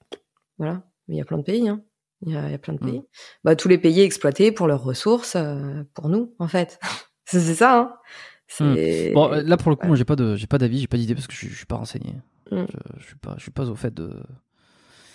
Je te dis, je creuse le sujet là depuis. euh, Enfin, je creuse. Je, je regarde un petit peu ce qui se passe. Le, le bouquin, le bug humain, là, je le trouve assez extraordinaire parce que moi, ce que Mm. j'adore, c'est comprendre. C'est alors ça, je sais plus où c'est que j'en avais parlé de ça euh, sur probablement un épisode précédent. C'est que euh, moi, j'ai de la difficulté quand on, quand on nomme des conséquences, quand on dit c'est comme ça, c'est pas bien. Il faudrait faire comme ça. Pourquoi. Euh, sans en comprendre les tenants, les aboutissants, d'où ça vient, pourquoi. Mm. Et euh, la raison pour laquelle j'a- j'adore comprendre des choses, euh, je pense que c'est peut-être aussi euh, le côté cartésien, tu vois. Euh, Je pense que c'était avec Nassim que j'en parlais, probablement. Euh, euh, oui, récemment. Bah, L'épisode n'est pas sorti, mais il, sortira. il est- sera déjà sorti au moment où celui-ci sera en ligne. Ah, cool, ça va être intéressant. Ouais. Oui, oui, très, très, très. Mm. Et euh, et donc, euh, donc, euh, ouais, ouais, non, moi, ça m'intéresse de comprendre les causes, les causes d'où ça vient, pourquoi les comportements, et et en fait de se rendre compte que la croissance qui est aujourd'hui euh, dénoncée par beaucoup comme euh, le mal absolu, euh, bon, alors c'est ce qui, c'est ce qui amène un, un paquet de merde, mais c'est ce qui a aussi, c'est ce qui nous a permis de nous, de nous amener là où on en est aujourd'hui et de survivre. Donc, c'est, à dire que ce ce- cette structure dans notre cerveau qui nous encourage à avoir cette, euh, ce, ce système de récompense et à continuer et à continuer à continuer ce système de récompense par le fait de s'améliorer, d'apprendre, de progresser, de, de, de monter, d'évoluer. C'est ce qui fait qu'on en est là aujourd'hui et qu'en fait dire l'être humain ou alors c'est complètement dire la croissance c'est horrible ça devrait jamais exister. Oui mais en fait s'il n'avait jamais existé tu serais pas là aujourd'hui. Ouais, pour moi, ça fait partie du cycle de notre civilisation. En fait, vraiment, je le vois comme ça. C'est-à-dire que c'est pas, c'est ni positif ni négatif. Alors oui, c'est négatif pour l'environnement, pour les vies humaines, pour les vies animales, pour plein de choses. Mais Hmm. en fait, c'est, c'est, pour moi, c'est vraiment, je le vois, et heureusement d'ailleurs, je le vois comme ça parce que sinon je serais déprimée à 24. mais je le vois vraiment comme Ah oui. le cycle de notre ère, de, de l'ère de l'espèce humaine, qui va euh, sûrement mener à, à des choses pas super chouettes euh, avec le temps. Mais bon, il y a une chose qui est claire, c'est que notre planète, elle s'en remettra. Et puis, bah, nous, on, verra bien. Mais clairement, on est dedans. C'est ce qui nous a fait évoluer jusque-là. Et il y a une chose, en fait, qui est quand même bien, c'est que nous, ces générations-là, on, a développé une, une conscience, une prise de conscience, euh, une conscience de ce que l'on est, de notre impact, qu'on n'avait pas avant, en fait. Même il y a encore quelques siècles, où on, on était encore quand même pas mal en mode survie. Enfin, c'était quand même beaucoup plus archaïque. Mais, Mhm. mais aujourd'hui, c'est, c'est voilà, ces civilisations modernes, elles ont conscience de, de, de ce qu'elles font, euh, de leur statut d'être humain, et, et du coup, c'est aussi intéressant parce que ça permet ben voilà, de, de du coup d'avoir des valeurs, par exemple, et, et de faire des choses euh, en accord avec nos propres valeurs, de, de se développer humainement, de se développer intellectuellement, et, et ça, effectivement, ça va peut-être pas sauver le monde, mais euh, ça nous permet de vivre, en fait, nous, euh, notre, notre, présence à ce moment-là de la meilleure manière qu'on peut, parce que de toute façon, on n'a pas le choix et on va pas aller euh, secouer Elon Musk en lui disant bah arrête d'envoyer des trucs euh, dans l'espace et, euh, et fous tout ton fric pour rétablir un peu plus la fin dans le monde et et mmh. tu vois parce que ça ça n'arrivera pas mais par contre à titre individuel bah oui on peut vivre le mieux qu'on peut en, en faisant des fois en entreprenant des actions qui qui ont du sens pour nous parfois qui vont dans le sens de l'environnement ou de l'entraide ou enfin voilà il n'y a pas besoin de sauver le monde en fait déjà pour essayer de faire des choses bien pour ce qu'on estime mmh. bon mmh. en fait. Mmh. voilà. Et puis des fois avec sa liste de paradoxes mais et, et, d'incohérences, mais ça c'est un peu à un moment donné, comme tu le dis, personne, enfin on n'est pas parfait. Et la problématique quand t'es euh, quand t'as une sorte de visibilité, c'est que tu vas tu vas te faire juger un peu sur sur sur, sur tout ce que tu fais. Euh, je vais faire une transition, tu vois. On parlait un peu d'individualisme, de, de, de, croissance, un petit peu le cerveau qui est programmé pour faire ce genre de choses. Euh, si je fais la transition sur les gens que tu côtoies, enfin que tu côtoies, on va dire ta communauté, les gens qui te suivent, mm. euh, que ce soit tes clients ou, tes, ou, des, des, abonnés. Combien ça, c'est une question que je voulais te poser. C'est une des premières questions quand j'ai préparé cet épisode. Je me suis dit ça, j'ai absolument envie de le savoir parce que euh, ça, me, ça, me, ça me trotte et je sais que c'est triste d'un côté. Combien de pourcentage de gens finissent par atteindre leur objectif, perdre du poids? Est-ce que, est-ce que t'es pas, tu travailles pour 2% de ta clientèle finalement? 2% bah, de tes abonnés Non, parce que je vends pas des objectifs en fait. Et je vends pas des résultats. C'est-à-dire que moi, je vends de l'éducation. Enfin, je vends, je vends et je donne d'ailleurs. Les deux. Euh, J'en vends une partie qui me fait vivre et qui me permet de développer mon projet. Euh, un projet mmh. qui a du sens pour moi et qui, qui, qui peut en plus euh, servir à plus grande ampleur. Ça, c'est, ça, c'est mes ambitions. Mais mais moi j'ai en fait vraiment en fait je, je vends pas alors j'en ai fait des programmes. Si j'ai vendu des recettes et ça c'est génial parce que le nombre de personnes qui me disent ouais j'ai réussi à végétaliser mon alimentation à faire manger des légumes à mes enfants à mon mari euh, à ma sœur à mes grands-parents euh, mais c'est extraordinaire quoi. C'est super chouette. Mmh. donc euh, non moi je vends pas des résultats en fait. Vraiment j'ai essayé au début parce que je pensais que c'était ce que je devais faire en fait pour décoller dans le en ligne en fait de faire décoller mon business en ligne. J'ai un peu essayé au début Bon, j'ai très vite arrêté d'ailleurs. Mais aujourd'hui, non, moi, je, je promeux l'équilibre, le bien-être et l'éducation. Ce que je veux, c'est que les gens s'éduquent pour appliquer des choses qui leur correspondent, qui leur font du bien sur le long terme. Donc en fait, l'atteinte d'objectifs et de résultats, c'est pas vraiment ça la finalité. La finalité, c'est que des personnes qui me suivent, et, et d'ailleurs, ce qui est cool, c'est qu'une bonne partie de ma communauté me suit depuis longtemps. Euh, donc ça veut dire que je suis pas trop nulle à ça. Euh, mais c'est que les gens récoltent des outils en fait qui peuvent appliquer. Et puis bah on est humain, donc des fois il y a des outils qu'on va appliquer un peu, puis après on va arrêter, puis après on va y revenir. Enfin c'est ça aussi la vie. On on fait pas tout parfaitement pendant 6-8 semaines et hop, ça y est, j'ai eu mes résultats et euh, j'ai coché ma petite case et euh, ça, c'est les promesses de, de, beaucoup de programmes dans tous les domaines, hein, d'ailleurs, pas que physique, en dev perso aussi, en plein de choses. Mais euh, mais ouais, non, moi, je, je du coup que 2% de, de ma communauté et atteint des résultats, je, bah déjà quel résultat? Je sais pas trop de quel résultat on pourrait parler. Mais par contre, ce que je peux te dire, c'est que euh, ouais, tous les jours, euh, il y a des personnes qui me disent ah bah aujourd'hui, euh, j'ai réfléchi à un automatisme que j'avais ou à une pensée limitante que j'avais et, j'en ai pris conscience. Ou ah aujourd'hui j'ai réussi, j'ai mis des épinards dans tel plat et, et j'ai réussi à en faire manger à mon bout de chou.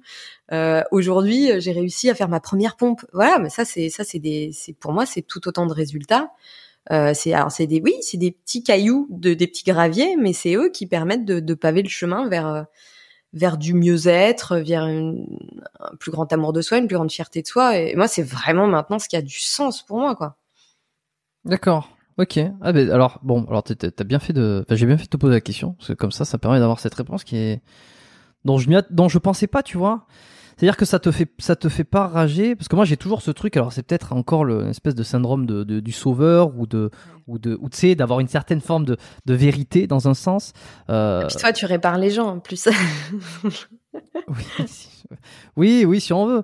Mais de me dire, euh, de me dire, tiens, si j'étais un influenceur, admettons, enfin un influenceur, non, c'est c'est peut-être pas le, le bon mot, mais si j'étais quelqu'un qui avait une certaine euh, notoriété dans le milieu fitness santé, Mm. à titre personnel, pas, pas, pas le podcast, mais à titre personnel, tu vois, des conseils que je, je, je promulguerais.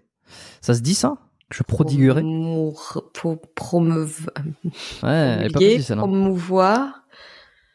Que Bref. je saurais, que, que, que je voudrais promouvoir, en tout cas. Ouais. je me dirais tiens voilà moi je transmets c'est à dire que par exemple j'en sais rien pour perdre du poids pour être en meilleure forme pour euh, pour être plus mobile il faut faire ça tous les jours il faut il faut mettre en place etc et de me dire que 90% des gens disent oh c'est génial j'adore ce que tu fais ou alors oh les conseils sont top mais de voir qu'en fait euh, en eux il y a rien qui change parce que c'est un peu ça Euh, alors c'est vouloir changer mais c'est là où tu l'as dit c'est là où tu as pointé le doigt c'est que toi tu ne souhaites pas tant que la, la personne. Enfin, tu, toi, toi, tu ne t'attends pas forcément à ce que la personne change ou, ou ait un résultat. C'est plutôt qu'elle qu'elle acquiert de l'information.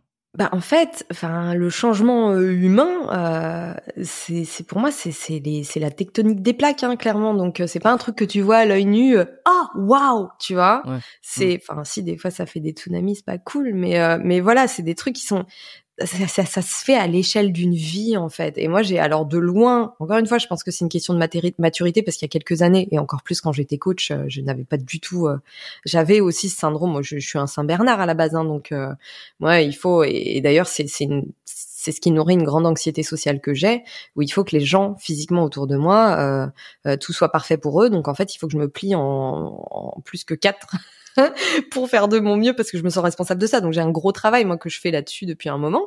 Mais euh, par contre non, justement, euh, ben, dans mon développement personnel, en tout cas, j'ai vraiment travaillé là-dessus. Où ben non, en fait oui, tu fais bouger des choses dans le fond et ça avance à son rythme. Mais par contre, ben si je peux y contribuer, en tout cas, et que ça aille dans le bon sens, c'est vachement cool. Et, et ça, je le vois au quotidien. En tout cas, moi, je, je, c'est quelque chose, et je pense que c'est ce qu'il y a de plus gratifiant dans mon travail, c'est que c'est des témoignages que je vois au quotidien.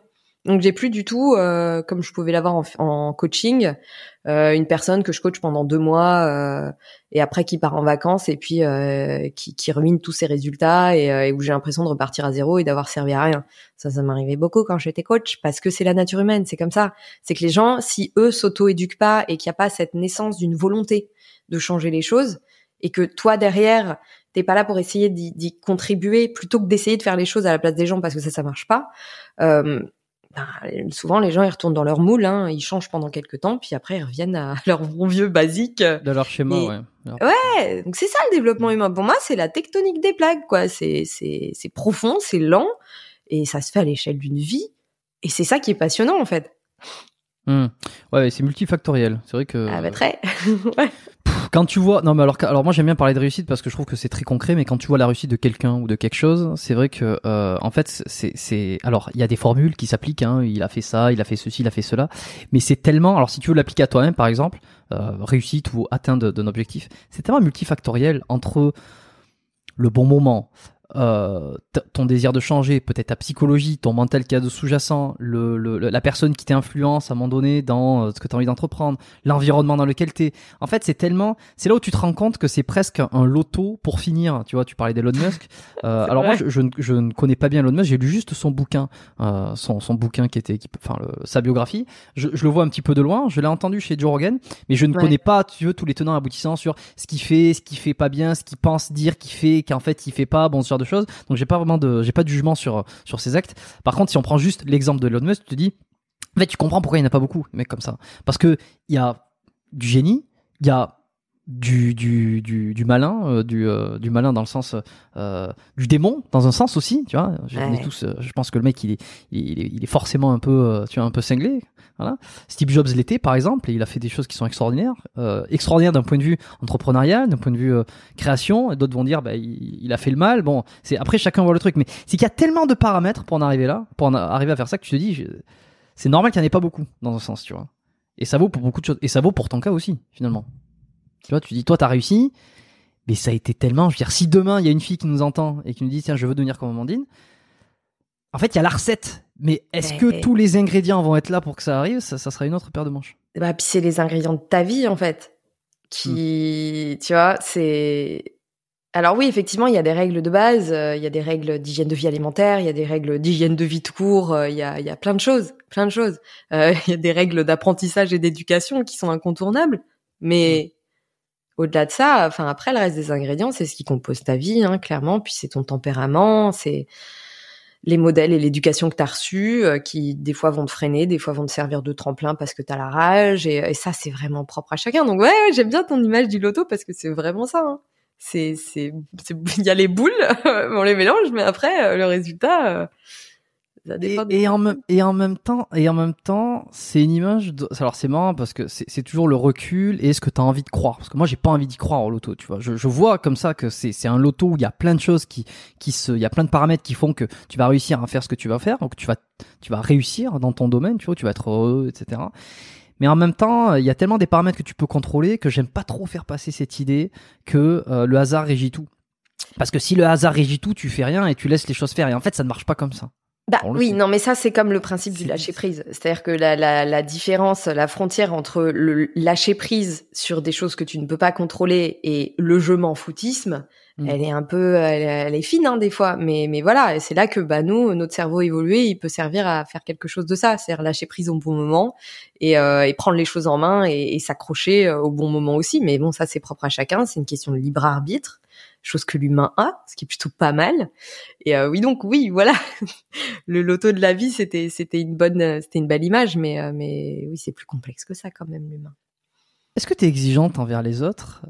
J'ai l'impression que j'ai déjà ma, j'ai l'impression que j'ai une réponse, mais la façon dont tu me dis que finalement tu cherches plus à éduquer et que ça va prendre le temps que ça va prendre et qu'il y a plusieurs choses à régler dans sa vie pour que ça aille mieux sur sur plein de choses. Est-ce qu'autour de toi, t'es quelqu'un qui est exigeante envers les autres? Ou au contraire, justement, tu as cette empathie de te dire, ils sont pas parfaits, c'est normal, je le sais, c'est pas grave, je fais avec. Alors, je suis bon, en toute logique, je suis extrêmement exigeante avec moi-même, mais avec les autres, comme je suis hyper tolérante et que pour moi vraiment la liberté d'autrui est hyper importante, j'ai pas envie d'empiéter sur la liberté des gens en fait. Je, ça c'est pareil, je pense que c'est une de mes valeurs, euh, la liberté individuelle en fait et même collective, c'est une de mes valeurs les plus importantes. Et, et du coup, je je peux être très très exigeante avec euh, avec mes proches. Alors, je suis à la fois extrêmement tolérante, c'est-à-dire que je vais pas me permettre de, de juger euh, la vie d'autrui et, et de chercher à dicter à autrui quoi faire. Moi, je, je propose si ça peut servir, mais par contre, je cherche pas à, à imposer. Par contre, c'est vrai que dans le travail, euh, j'y ai énormément travaillé. Du coup, euh, j'ai consulté hein, pour ça parce que j'ai, je suis très exigeante. Je suis hyper perfectionniste et, euh, et je sais que, que j'ai pu être très très dure même avec mes, mes collaborateurs très proches. Et, et c'est des choses dont j'ai pris conscience hein, d'ailleurs. Donc fouettait un peu sur place publique. ouais. Tu vois. Oh oui, avec ma cravache d'ancienne cavalière. Euh, non, non, Ah oui. Mais, ouais, ouais. hein. Non, faut que je fasse gaffe parce que je me rends compte que des fois, euh, puis je pense que je me, je m'abrite un peu derrière le fait que comme je suis très gentille et que ça part de bonnes intentions, euh, ça, c'est pas blessant ce que je peux dire, mais je, je me rends compte et je m'en suis rendu compte récemment que sous couvert d'être une nana gentille, je peux quand même être hyper dure. Donc, euh, et, et Hmm. particulièrement avec les personnes avec lesquelles je bosse ou qui partagent mon intimité. Donc, euh, j'ai bu beaucoup d'eau dans mon vin. J'en ai pris conscience en fait, et c'est quelque chose dont je me rendais pas compte parce que je me disais bah oui, mais moi je suis gentille, tu vois. Ouais, mais bon, quand t'es euh, dur avec des personnes qui proposent des idées ou qui font pas les choses exactement comme tu les as vues, euh, parce qu'elles les ont faites à leur manière, parce qu'elles ont fait de leur mieux, parce qu'elles avaient pas toutes les infos, bah remets-toi à ta place et, et écoute en fait. Et, Mm. voilà. Alors un exemple un peu plus euh, un peu plus concret, euh, toi qui es coach euh, dans le milieu du fitness, de la santé, enfin pas que fitness mais fitness, santé, euh, alimentation. Quand tu vois quelqu'un, il y a quelqu'un à côté de toi qui est en surpoids, qui continue à bouffer de la merde, qui fait pas trop de sport, est-ce que cette personne-là tu la juges négativement? Non. Alors j'ai pu par le passé parce que je pense qu'en plus ça me ramenait à des choses euh, que je comprenais pas en fait. Mais maintenant non parce que euh, parce qu'il y a tellement il y a tellement de paramètres en fait. Il y a déjà l'éducation et ça moi ça me crève le cœur de voir autant de familles euh, qui, qui, qui en général n'ont pas les moyens pécuniers euh, de, de, de, de, se préoccuper de bien manger parce que c'est ça aussi c'est une question de préoccupation. Quand tu galères au jour le jour pour euh, payer tes factures et nourrir tes enfants et te nourrir et, euh, et garder ton toit sur la tête clairement t'en as rien à foutre de manger tes cinq fruits et légumes par jour. Il y a ça. Il y a le fait que il y a pas, d'éducation il y a pas de connaissances. Donc moi j'ai pu être très très dur envers des parents qui qui, qui donnaient du coca à leurs gamins et et maintenant en fait je me dis ouais mais non mais en fait t'allumes ta télé on te dit de boire du coca. Clairement. responsable d'allumer ta télé. Oui, mais la télé, elle fait partie des foyers. Mais c'est vrai que ouais, il y a ce côté, t'as des gens qui vont dire ça. Mais moi, j'ai, ouais, non, en fait, on fait partie d'une société qui, qui, qui a un certain cadre dans lequel euh, bah, plein de gens sont au quotidien. Eux, ils ont d'autres préoccupations que de se dire ouais, mais ma télé, peut-être qu'elle a pas une bonne influence sur moi. Euh, ouais. Alors, est-ce que euh, parce que est-ce que c'est parce que ça, on peut l'expliquer que forcément on doit le pardonner? Alors question, hein, je me fais un peu l'avocat du diable. là pour le coup, euh, ouais, un peu l'avocat du diable. Je me dis tiens, très bien, ça s'explique. On n'a pas le temps de s'occuper, ceci, cela. Il y a la télé. Bon, tout ça. En fait, on explique une situation. Mm. Est-ce que pour autant, on est obligé de la de la pardonner dans un sens, tu vois? Bah, c'est délicat. C'est délicat parce que non. enfin, pour moi, c'est comme un parent qui ferme les yeux sur euh, sur les attouchements de l'oncle envers son enfant, par exemple. Euh, ça arrive beaucoup. ça arrive beaucoup. Euh, le, harcèlement des femmes, euh, dont sont témoins beaucoup de personnes qui ferment les yeux parce que parce que ça les arrange, ça arrive beaucoup. Non, ça c'est des choses qui ne se pardonnent pas. clairement, il y a plein de choses qui sont pas pardonnables. Mais après, le problème c'est que c'est c'est c'est au cas par cas et que en tout cas concernant l'alimentation, l'éducation alimentaire on est tellement au niveau moins 10 et nos médias, notre société nous dit tellement l'opposé vraiment euh, de, de ce qui nous aiderait en fait à y voir plus clair et, euh, et à, à, mieux choisir, à mieux faire des choix de consommation au quotidien. On est dans une société aussi qui lui rend bien plus disponible et bien plus attractif des aliments hyper industrialisés qui ciblent les enfants particulièrement. Euh, il y a des, des, des, millions et des millions en jeu de budget derrière pour que tout ça, ça soit bien huilé, que ça fonctionne bien. Euh, clairement, moi, s'il y a bien euh, des personnes auxquelles je pardonne pas, c'est pas les parents, euh, c'est pas les enfants, c'est pas les gens. C'est là, pour le coup, c'est les pouvoirs publics.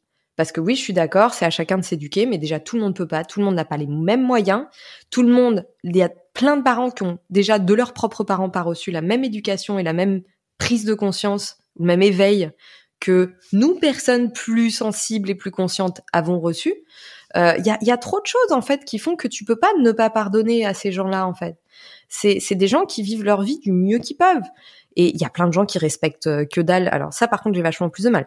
Là-dessus, au niveau des choix alimentaires et, voilà, typiquement le profil que tu viens de citer. En plus, il y a plein d'autres choses qui entrent en jeu. Euh, ça peut, enfin, t'as des dérèglements mono, t'as de l'alimentation émotionnelle, tampon, qui, qui, bah, qui est pas prise en charge et, après c'est sûrement la, la, personne que tu viens de me citer qui est la caricature euh, de voilà la personne qui mange mal et qui arrive pas à perdre du poids et euh, qui continue de manger mal. Peut-être que cette personne elle est désespérée dans son rapport à l'alimentation et qu'elle sait pas comment faire et que bah elle a pas les moyens en fait euh, d'aller voir un psy par exemple tout simplement Peut-être que cette personne elle est allée voir une nutritionniste qui lui a dit mange que du pamplemousse et, euh, et tu verras ça ira mieux. Peut-être que cette personne elle a entendu un coach qui lui a dit ouais ben vas-y arrête de manger fais du sport et tu vas tu vas maigrir et la nana elle y est pas arrivée ou le mec il y est pas arrivé parce que euh, bah, en fait les enjeux derrière que ce soit hormonaux que ce soit émotionnels euh, que ce soit comportementaux ils étaient bien plus vastes et même ne serait-ce que le microbiote intestinal, tu vois, même ça, ça joue un rôle, tu te rends compte? Euh, ben tout ça, ça, ça a fait que ça a pas du tout pu fonctionner parce que c'est beau. Enfin, l'humain, il est beaucoup plus complexe que ça et son environnement aussi. Par contre, là où, ouais, des choses que je peux pas pardonner, euh, moi, c'est des gens qui vont balancer des détritus par les fenêtres. Ça, ça c'est de la connerie pure, par exemple, tu vois. Donc ça dépend des degrés. Mais en tout cas, voilà, en termes de choix d'hygiène de vie alimentaire, euh, en fait, la question qu'il faut se poser, enfin, la posture à adopter, c'est d'essayer de comprendre. Voilà Et alors, à partir de quel moment tu penses euh, qu'on, responsabilise euh, quelqu'un ou qu'au contraire on le déresponsabilise euh, à, sa- à savoir, est-ce que tu vois là, tu m'as, alors tu t'as donné plein d'exemples sur l'environnement, sur euh, la famille, sur d'où elle vient, sur la, culture, sur l'éducation, tout ça. Donc ça, c'est plutôt, donc ça serait plutôt quelqu'un dans un schéma de, de, victimisation, tu vois, qui n'est pas responsable de ce qui lui arrive. Et tu vois l'inverse opposé, c'est-à-dire le discours très américain, à savoir t'es responsable de tout ce qui t'arrive. Euh, alors moi, à titre personnel, je préfère réagir comme ça parce que je pense que euh, y a plus de possibilités de changer en ayant cette attitude que, l'inverse. Mais mais évidemment, évidemment, je suis pas en train de dire t'es né au Brésil dans les favelas, c'est ta faute. Évidemment que c'est pas ta faute. Évidemment que t'arrives dans un endroit, tu t'es né dans un pays où il n'y a pas le même niveau de conscience sur euh, sur la bouffe, il n'y a pas le même niveau de pauvreté, etc. Donc c'est pas parce que tu réfléchis en termes de responsabilisation que forcément tu nies le reste. Mais à partir de quand, pour toi, tu juges que là, ça n'a pas été ta faute, et là, à un moment donné, c'est un peu ta responsabilité Tu vois? Où c'est que ça se situe? Toi, avec ton expérience de coach et de, de personnes que- qui te suivent, quoi. Question Bah, difficile. hein. Ouais, c'est hyper dur. Euh, c'est hyper dur et, et j'ai pas de réponse du tout. Euh, moi, je travaille à responsabiliser euh, les gens, en fait. Mais voilà, Mm. pas pas d'une manière euh, culpabilisante ou, euh, ou vindicative ou euh, enfin c'est c'est voilà c'est hey tu sais euh, t'es responsable de ton corps hein, quand même de ta santé. C'est-à-dire qu'à un moment donné tu peux pas la remettre entre les mains d'autrui. Donc moi ça c'est mon message de fond que je vais continuer à affirmer d'ailleurs de plus en plus parce qu'il y a des choses que je me suis pas autorisée à affirmer avant parce que euh, je me sentais pas légitime. J'avais j'ai je me sentais pas légitime tout il y a pas d'autre excuse hein, d'ailleurs. Ouais, mais euh, mais ouais non mais moi j'ai un syndrome de l'imposteur de malade euh, attention. Mm. il est là il est présent. Euh, mais mais dans mon discours ça a toujours été le cas. Euh, ça va l'être de plus en plus parce que parce qu'à un moment donné pour moi prise de conscience et responsabilisation ça va de pair. C'est qu'à un moment donné tu as conscience du pouvoir et des devoirs que tu as sur toi euh, sur les enfants que tu vas élever et, et hum, enfin sur toute ta sphère intime en fait. Ce sur quoi tu as, une autorité en fait ben tu as une responsabilité dessus. Et ça commence par toi. Alors je pense que là où il y a un énorme problème à la base c'est et on y revient hein, notre notre système éducatif et je dis le nôtre hein, mais ça s'étend au-delà de nos frontières hormis certains pays qui sont euh, qui sont euh, un peu plus en avance voire beaucoup plus en avance que nous en tout cas plus développés à ce niveau-là mais il y a un, y a un, gros manque de, de responsabilisation individuelle euh, d'éducation euh, dès le plus jeune âge en fait. C'est pour moi pour moi la clé elle est là. C'est l'éducation des petits euh, qui, qui Mm. peut pas forcément être faite au niveau familial parce que les parents n'ont pas forcément les bagages mais on a un système scolaire en plus qui est gratuit merci Jules Ferry euh, dans lequel les enfants peuvent apprendre des choses et plutôt que euh, d'essayer de les mettre en compétition à coup de notes et de sanctions euh, s'ils écoutent pas en leur clouant les fesses sur sur une chaise 8 heures par jour C'est la vie, c'est la vie. Ça, ça, ça, sera toujours comme ça, la vie. On, on Ah les prépare pour la vie. Ouais, la vie de merde, putain, pardon. Euh, mais non, heureusement qu'il y a des écoles qui commencent à, à changer ça, c'est bien. Mais mais voilà, encourager euh, la prise d'initiative, euh, encourager, responsabiliser encore une fois euh, les, les enfants, tout simplement, leur faire prendre conscience en fait de leur impact dès le plus jeune âge, de leur pouvoir, de, de tout ce qu'ils sont capables de faire. euh, sans que ça rentre dans un système de notes parce que chacun a ses propres capacités et il y en a plein qui rentrent pas dans le moule à à l'heure actuelle et, euh, et c'est dommage, c'est dommage, ça casse des potentiels littéralement. Et Donc le pouvoir, donc pour toi, le, le pouvoir public a, un rôle, euh, a un rôle important, dans notre hyper société, important là-dedans. Mais c'est qui le pouvoir public? C'est qui? Bah moi, euh, en premier ordre, euh, non, Macron, euh, non lui, euh, bah, pff, lui, euh, je, bref. Euh, Non, non, mais sans parler de politique, tu vois, je, je- je veux dire, on serait 5 ans plus tard ou 5 ans plus tôt, ça Oui, serait, oui, le enfin, 10 ans plus tôt, ça serait quelqu'un d'autre. Oui, c'est quoi C'est le président, mais il a, il a d'autres choses à s'occuper. Non, il y a, non, non, non. en Ukraine. gérer. C'est ouais, entre autres. Euh, mais ouais, ouais. Euh, je, je- C'est ça. ce serait, ce serait. En fait, ce qui est terrible, c'est que on a un système qui remet tout entre les mains des politiciens euh, euh, en termes de prise de décision. Alors, on est en, démocratie, cela dit, hein, donc euh, il y a peut-être des choses à faire euh, quoique j'ai l'impression que la majorité, quand on voit même le- les taux d'engagement, ne serait-ce qu'aux législatives, euh, je crois que les gens s'en foutent un petit peu et qu'ils ont un peu abandonné l'idée qu'ils pouvaient avoir un pouvoir sur les prises de décision. Et puis surtout quand, enfin, les prises de décision se répondent aussi à des enjeux euh, géopolitiques et économiques qui nous dépassent complètement. Et je pense que malheureusement, l'éducation, mais comme notre système de santé hein, d'ailleurs, c'est un peu euh, les, cinquième et sixième roues du carrosse, quoi. Euh, clairement, c'est, je pense vraiment que malheureusement, les pouvoirs publics ont d'autres chats à fouetter que de prendre soin de l'éducation de la population et de la santé de la population. Et pour moi, c'est vraiment les deux euh, grosses grosses lacunes. Donc, je, je pense qu'à la base, voilà, si s'il y avait des décisions, des réformes, des choses, euh, elles seraient, elles passeraient par là, par les pouvoirs publics. En tout cas pour l'éducation, clairement, les réformes de l'éducation, euh, c'est pas ton voisin et, toi euh, qui allez réformer l'éducation, euh, malheureusement. Mais J'ai eu j'ai eu des invités intéressants, tu vois, sur la façon de penser l'éducation. Tu vois, alors on avait, c'était un peu, je pense que tu le connais, euh, Olympfit, Non, Non, Bon, tu as dû le voir passer sur YouTube parce qu'il est là depuis des dizaines. Non, mais pour, pour ta défense, dans ce cas-là, comme tu regardes pas trop ce qui se fait en France, mais forcément t'as vu passer. Et c'est vrai qu'à la fin de l'épisode que j'avais enregistré avec lui, euh, euh, il y a eu un peu ce, on est parti, on a dérivé sur euh, l'éducation, sur sur euh, pas les théories du complot, mais euh, d'ailleurs il m'avait recommandé un très bon bouquin que je m'étais noté que j'ai pas encore lu, c'était l'école des crétins ou le Ah, non attends, je note.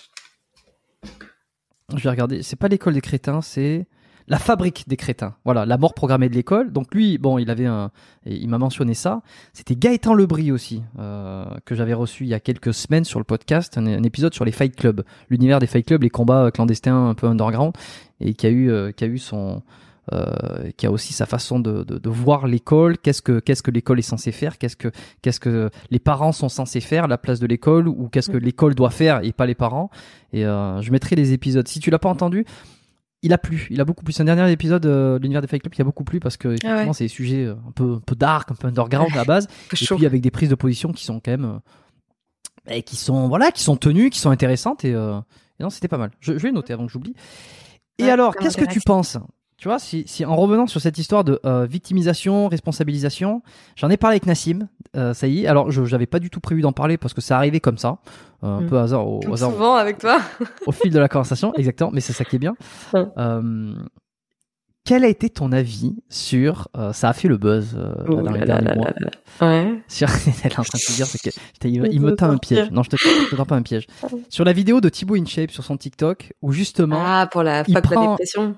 Voilà il prend le parti que je disais donc de l'hyper responsabilisation Mm. à savoir c'est cette vision de tout ce qui t'arrive c'est ta faute c'est ton truc c'est c'est toi t'es responsable de tout donc j'emmerde ta dépression euh, tu dois te lever euh, tu dois faire les choses etc etc. alors lui a donné son avis enfin donné son Mm. avis c'est bah, m'a expliqué pourquoi il, est, il était d'accord ou pas d'accord Mm. je laisserai euh, les gens aller écouter l'épisode comme ça je, je crée un peu de tease est-ce que Bah ça oui. t'a choqué? Est-ce que ça t'a pas choqué toi?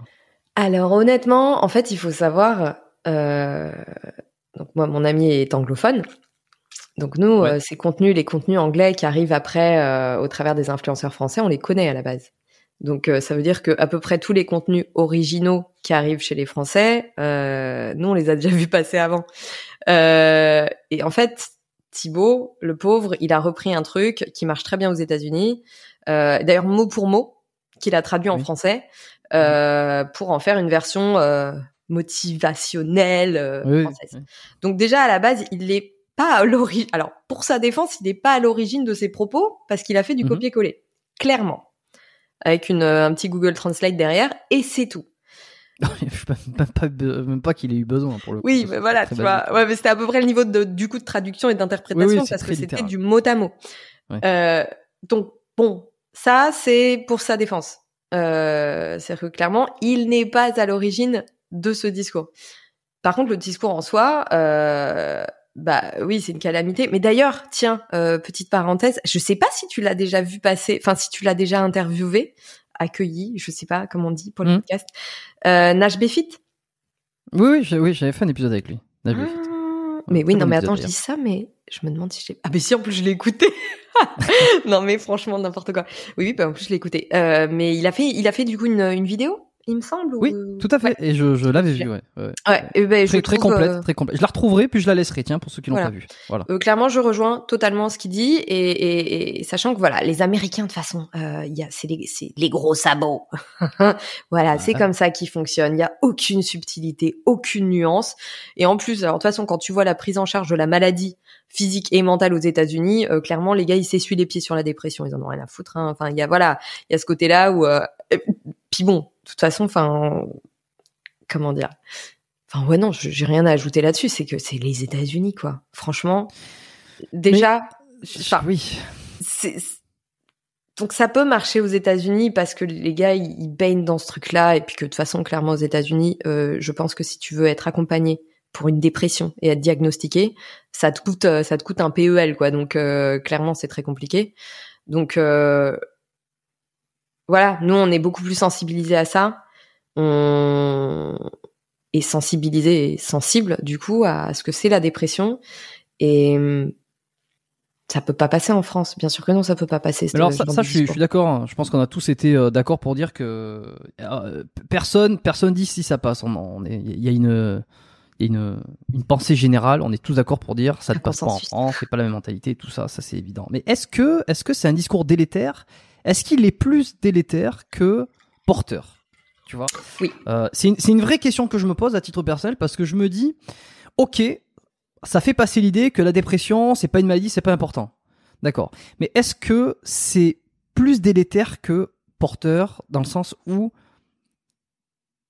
est-ce que ça veut dire quoi? Ça veut dire qu'il faudrait faire une vidéo. Oh, t'es en dépression. Oh, ça va pas. T'y arriveras jamais dans l'état dans lequel tu es. Non, mais c'est une, une vraie question. Je, je suis conscient. Je suis conscient. Tu sais, parce qu'après on va porter des propos que que je dis pas, mais je suis conscient que là.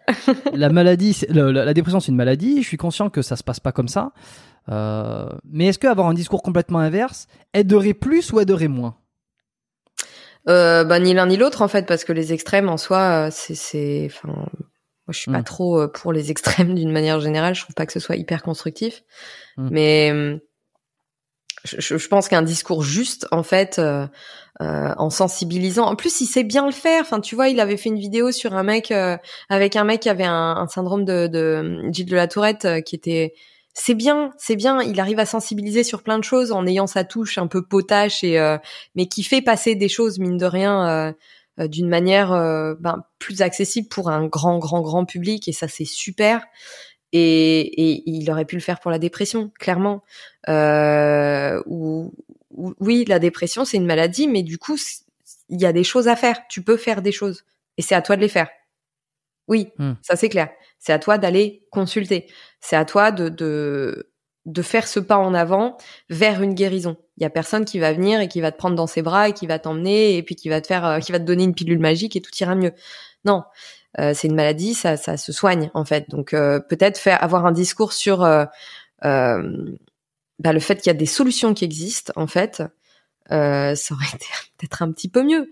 Après, euh, dire aux gens de se bouger les fesses euh, parce que l'humain par nature est quand même une grosse feignasse à la base. Hein, euh, voilà, instinct de survie, faut préserver nos ressources énergétiques, mais euh, c'est bien, c'est bien d'envoyer des petits coups de pied au cul. euh, de, de- moi, je, je suis très pour l'auto coup de pied aux fesses d'ailleurs, quand c'est nécessaire. Mais il y a des moments où, voilà, en cas de maladie, tu peux pas en fait. Mais ça, c'est pareil que, enfin, Greg, Major Mouvement, euh, je trouve qu'il est, il est, il a, il a bouleversé complètement la kiné en disant aux gens de bouger quand, euh, quand ils avaient mal au dos, par exemple.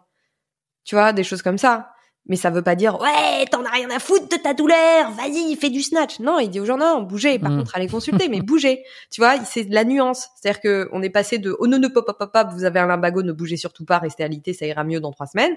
À euh, non, en fait, il y a d'autres solutions. Le corps, il est fait pour bouger. Euh, donc, donc, bougez. Et puis, vous êtes responsable de ça. Voilà. Donc, c'est, tu vois, c'est ce juste milieu, en fait. Et je pense que dans, dans le discours de Thibaut, eh ben, c'était, il a été extrêmement maladroit parce qu'il a pompé du contenu qui n'était pas de lui et qu'il l'a juste adapté à la sauce française. Sauf qu'il a juste adapté les mots, mais pas du tout à la culture française et, et à notre degré d'éducation et de sensibilisation par rapport à, aux maladies mentales, notamment la dépression. C'était un pari euh, assez osé, effectivement. Euh, alors, je sais pas pour ceux qui Ouais, n'ont pas le truc. que le- le- pas. euh, de toute façon, on a, t'as un peu expliqué, mais c'est ça, c'est qu'il a fait un TikTok, une vidéo en disant euh, un peu motivationnel, fuck ta dépression, fuck ceci, j'emmerde ta dépression, comme si ça valait rien et puis que et qu'il fallait que tu te bouges le cul. Et euh, moi, je suis toujours en train de me demander, euh, c'est qu'il a quand même, c'est peut-être celui qui a le plus d'influence dans la sphère. Euh, je sais pas, influence fitness de manière générale, on va dire, même si euh, euh, voilà le côté fitness beaucoup le remettent en question aujourd'hui. Euh, il y a forcément des gens qui ont vu la vidéo avant, euh, donc c'est toujours de me dire ok comment c'est apparu là? Parce qu'effectivement c'est une bombe euh, et il fallait fallait plutôt s'y attendre. Et comment ça se fait avec les gens qui euh, il a des associés probablement il a il a il a sa copine aussi qui doit regarder euh, qui doit valider plus ou moins les contenus qu'ils font tu vois? Je veux dire il y a toujours un truc de tiens vérifie. Et quand il qu'il prend un pari comme ça c'est de dire ok donc tout le monde dans son entourage a dû lui dire ok vas-y fonce teste-le en sachant toutes les conséquences que ça peut produire parce que évidemment lui il fait un truc même s'il l'efface une heure après c'est bon c'est trop tard c'est repris c'est rebalancé c'est screenshoté c'est tout ce que tu veux ce qui doit, Écoute. ce qui doit pas être facile d'ailleurs hein, à chaque fois qu'il poste un contenu de se dire euh, Ah bah quand t'es exposé comme ça, ouais, c'est chaud. Moi, je l'envie pas du tout. je ne l'envie pas du tout. Après, c'est pourquoi Balenciaga fait des tongs en forme de bouteilles en plastique qu'elles vendent à des prix outrageux. Est-ce qu'elles pensent vraiment que ça va pas créer la polémique, qu'elles vont vendre leurs tongs en forme de bouteilles en plastique? Tu vois? Balenciaga, ils sont ils sont pros pour ça. Ils font des habits sacs poubelles, euh, de- des gilets de chantier, des trucs comme ça qui vendent à des prix monstrueux. ah ouais je savais pas Ah, tu vois une Ouais, petite ouais. Audi derrière. ouais, ouais, je- Euh, pourquoi ils font ça? Ils savent que ça va faire un tollé monumental et que ça va être hyper mal vu en plus. Vraiment. Euh, pourquoi les grandes marques font des défilés en, en mimant, en reprenant euh, la dégaine des SDF Parce que ça fait des tollés. Et les tollés, c'est de la visibilité, ça fait parler. Et Thibaut, est-ce que t'es en train de me dire que c'était une stratégie marketing calculée depuis le début? Moi je pense que vu son niveau, euh, il est suffisamment intelligent pour savoir ce qu'il fait, ouais. Bien sûr. Il est pas tout seul. Bon. Et si les grandes marques le font, il n'y a pas de raison qu'ils le fassent pas. On laissera le soin euh, à chacun de penser ce qu'il veut par rapport à ça. Euh, Aujourd'hui, une personne qui a envie de s'améliorer, Mm. qui a envie d'être en meilleure santé, qui a envie de se remettre au sport, qui a envie de trouver ça, qui est un peu perdu, Mm. de manière générale, et qui te voit, et qui te voit, et qui est abonné à tes contenus, ou qui voit un petit peu toi que t'es sportive, que tu manges healthy, que tu fais des super recettes, que tu gagnes ta vie, en plus sur le web, donc tu es capable d'aller jusqu'à Bali et de te faire engueuler d'aller jusqu'à Bali, euh, et de continuer à travailler tout ça. Que- que- quel conseil tu donnes? Est-ce que on peut vraiment Alors ça, rejoint un peu le truc de tout à l'heure. Est-ce que les gens peuvent vraiment changer? Qu'est-ce qui de qu'ils devraient mettre en place pour changer? Comment on fait pour trouver sa voie et sa santé? Ok. Alors, tu sais quoi? Je vais réfléchir à ça en allant faire un petit pipi. Écoute, Ah, ou parfait, pas, moi si aussi. tu veux, mais voilà. Bon, euh, à tout de suite. Ouais ouais, ben moi aussi je vais pisser. Je couperai. Allez, go.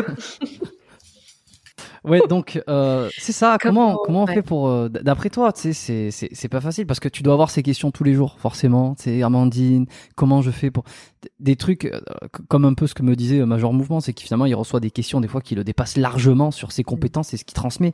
Il y a aussi l'effet du du euh, de- on te prête des compétences que tu n'as pas forcément parce que t'as une t'as une aura, t'as une visibilité. Alors Non, comment tu réponds à ça? oui. Lui, en plus, euh, avec, enfin, avec son statut et, euh, et la taille de sa communauté, j'imagine même pas.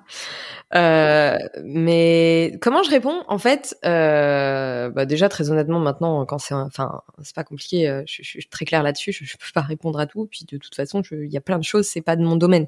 Je suis pas médecin. Je, je suis pas généraliste. Je suis pas kiné. Je suis pas tout, tout, tout ça. En fait, moi, je suis coach.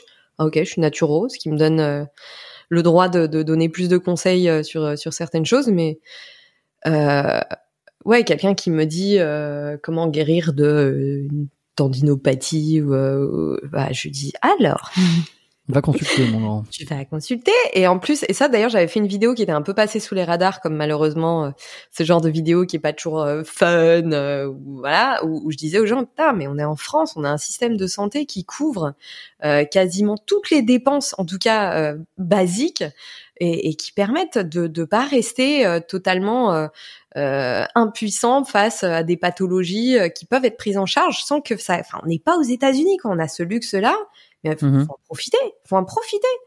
Et donc voilà, j'avais poussé un petit coup de gueule.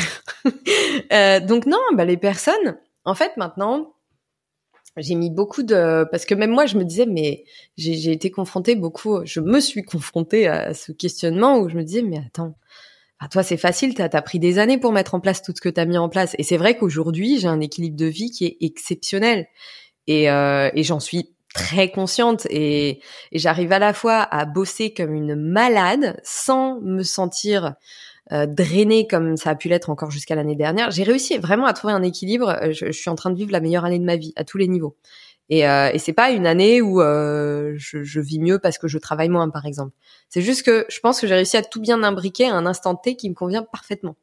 Tout est bien à l'équilibre. Ça veut pas dire que ça va rester comme ça, hein, d'ailleurs. Mais là, voilà, je suis sur ce sweet spot là. C'est Mhm. trop bien. ça veut pas dire que la vie elle est rose tous les jours, mais que la vague, elle va. J'ai pas l'impression d'avancer à contre-courant.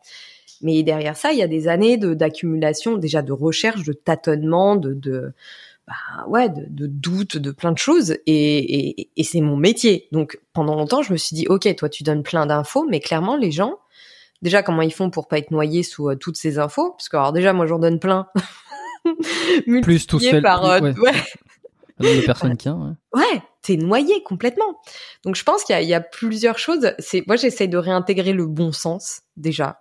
Ça, ça sonne un peu creux le bon sens, ouais, qu'est-ce que c'est Mais il y a plein de choses qui relèvent du bon sens que tout le monde sait, euh, qui ne nécessitent pas d'aller euh, couper des cheveux en quatre en matière de quelle source d'acide aminé est la plus complète en termes de protéines. euh, Enfin, tu vois, il y a plein de choses où quelle est, quels sont euh, euh, les, les macronutriments exacts qui peuvent me convenir. Alors, je, je suis pas du tout contre le, le, le calcul des macronutriments, ça peut être une bonne base, mais tu vois, avant ça, il y a plein de choses qui relèvent du bon sens, qui sont à la portée de beaucoup de personnes. Et moi, ce que et, le problème, c'est que ça va complètement à contre-courant de tout ce qui est mis à disposition des gens en termes d'information, où c'est des méthodes, où c'est euh, euh, les dernières études qui sont sorties, où c'est c'est beaucoup du macro en fait, enfin du micro plutôt. Micro, ouais. Et ouais.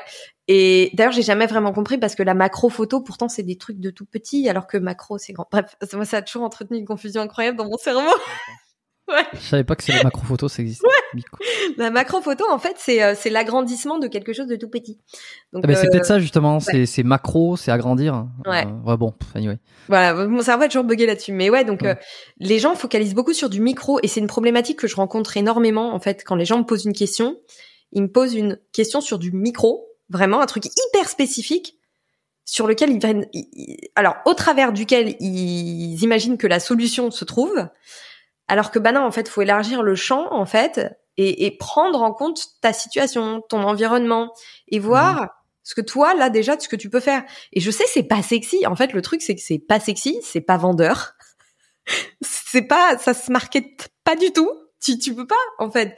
Et c'est pour Et ça alors t'arrives à vendre, t'arrives à Ah vendre, ouais, t'arrives à être suivi sans. Non mais je sais, mais en gros c'est un petit peu ça. L'idée c'est c'est tu marketes pas, euh, tu euh, tu tu ne vas pas à fond dans le marketing, à savoir euh, X jours pour avoir le, le cul de Jennifer Lopez, admettons. Mm, mm. Euh, Ah, t'évites ce genre de, de, de traquenard. Et alors comment tu ça vend quand même? Ça avance quand même parce que mais ça a été un travail de longue haleine. Je pense que c'est pour ça que ma Eh oui, progression elle est est là. aussi hein Il est là le truc. C'est je, Ouais. je parlais pour moi-même surtout. Je me dis eh oui il est là, il est là. C'est que- Et ouais, j'ai 38 ans quand même et, et ça fait longtemps que je construis mes briques par briques ma communauté, mes produits, mon approche, mes connaissances. Euh, j'ai roulé ma bosse avant que les réseaux sociaux existent. J'ai construit mon expérience. Enfin voilà, ça fait depuis donc 2004 que j'ai mon diplôme. J'ai pas arrêté de me former après quoi. Euh, ça commence à faire un peu, un peu quelques petites années. Et, et puis j'ai, voilà, j'ai affirmé aussi euh, moi ce que je voulais proposer aux gens et j'ai pris des positions qui étaient pas les plus vendeuses, clairement. C'est pour ça que je suis pas une Justine Galis euh, ou une Sissi Mua qui sont en train de bâtir des empires. Mais vraiment, c'est hallucinant ce qu'ils font. Mais euh...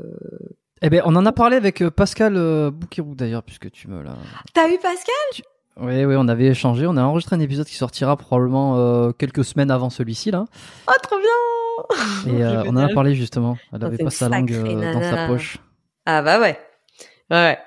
Pascal, elle est, Sur- moi, je- je- Ouais. elle est, moi je, enfin, je la connais pas, je suis pas super proche d'elle du tout. On a fait une vidéo ensemble et, euh, et moi c'est une personne que sur le snatch d'ailleurs, elle m'a appris à faire du snatch. Euh, c'est une personne que j'apprécie énormément parce que tu- plus plus authentique tu meurs, voilà. Et c'est une méga badass la nana quoi. Enfin clairement, euh, elle, enfin, elle est incroyable. Elle est incroyable. Donc euh, ah, je suis trop contente. J'ai j'ai Hmm. hâte. Mais c'est ça. Ça, ça va te plaire. Et donc oui, on parle, elle parlait de, enfin, on parlait notamment de de de, de Sissi Mua. Alors moi, je me, me faisais un peu l'avocat du diable aussi, tu vois. Mais là, tu reprends l'idée que en fait, quand tu joues les règles du marketing, tu bâtis un empire. Quand tu les joues pas, quand tu veux pas les jouer, euh, pour question de chacun son, son- ses valeurs aussi d'idéologie, c'est que ça prend peut-être plus de temps. Si tu joues moins sur des triggers, des leviers psychologiques qui sont rapides, donc ça demande Ouais. plus de temps de construire. Ah ouais. Ah bah éduquer c'est pas vendeur. Hein. L'éducation c'est pas vendeur hein, de toute façon. Et toi, t'avais pas envie de, gratuite. T'as pas envie de monter un empire. T'as pas eu envie de. Pourquoi, pourquoi à ce moment-là, c'est toujours le choix entre la pilule euh, verte, la pilule rouge. C'est que t'as le choix d'aller vers un truc qui, est, qui va être rapide, rapide et qui va te faire probablement réussir plus vite. Et de l'autre côté, t'as choisi plutôt l'éducation qui va prendre pour quelle raison? Parce que c'est ce qui, c'est ma valeur, moi. C'est, c'est, c'est un truc que j'explique pas. Moi, il y a, y a rien qui me désespère plus que l'ignorance et, et, et justement le, le fait que, que les individus remettent complètement leur vie à tout niveau entre les mains de, de d'ailleurs de trucs pas forcément très tangibles, hein, de- du système, de, euh, du système de santé. Enfin, tu- et le problème c'est que Mhm. je pense que ça me touche particulièrement parce que parce que je l'ai vu d'une manière très proche aussi et et, et je- j'en vois les dégâts en fait j'en vois les, les dégâts c'est triste en fait de, de voir des gens passer complètement à côté de leur vie parce que Mm. aucun moment ils ont eu conscience que eux-mêmes pouvaient faire quelque chose et que ben pour certaines personnes selon leur état de santé mentale ben c'est trop tard en fait pardon c'est mon fauteuil qui a craqué euh, c'est pas mon genou ah, meuf, elle est complètement rouillée, dis donc. Euh, mais, marrant, ouais.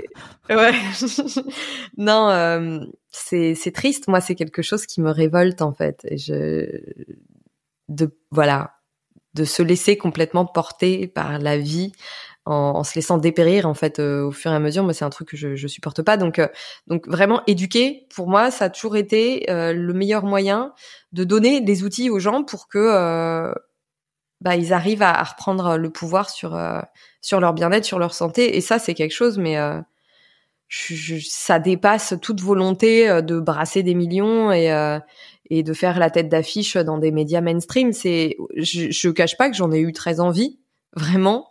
Et hum, J'aimerais pouvoir dire que je suis la référence en matière de bien-être euh, euh, en France, comme certaines personnes le sont euh, dans le fitness, mais mais je, je sais pas. En fait, je me dis ouais, mais l'étiquette, elle me sert à rien du tout. Moi, si je Mm. peux là toucher, je veux que ma communauté grandisse et je continue à jouer le jeu des réseaux sociaux pour, bien que je déteste les réseaux sociaux.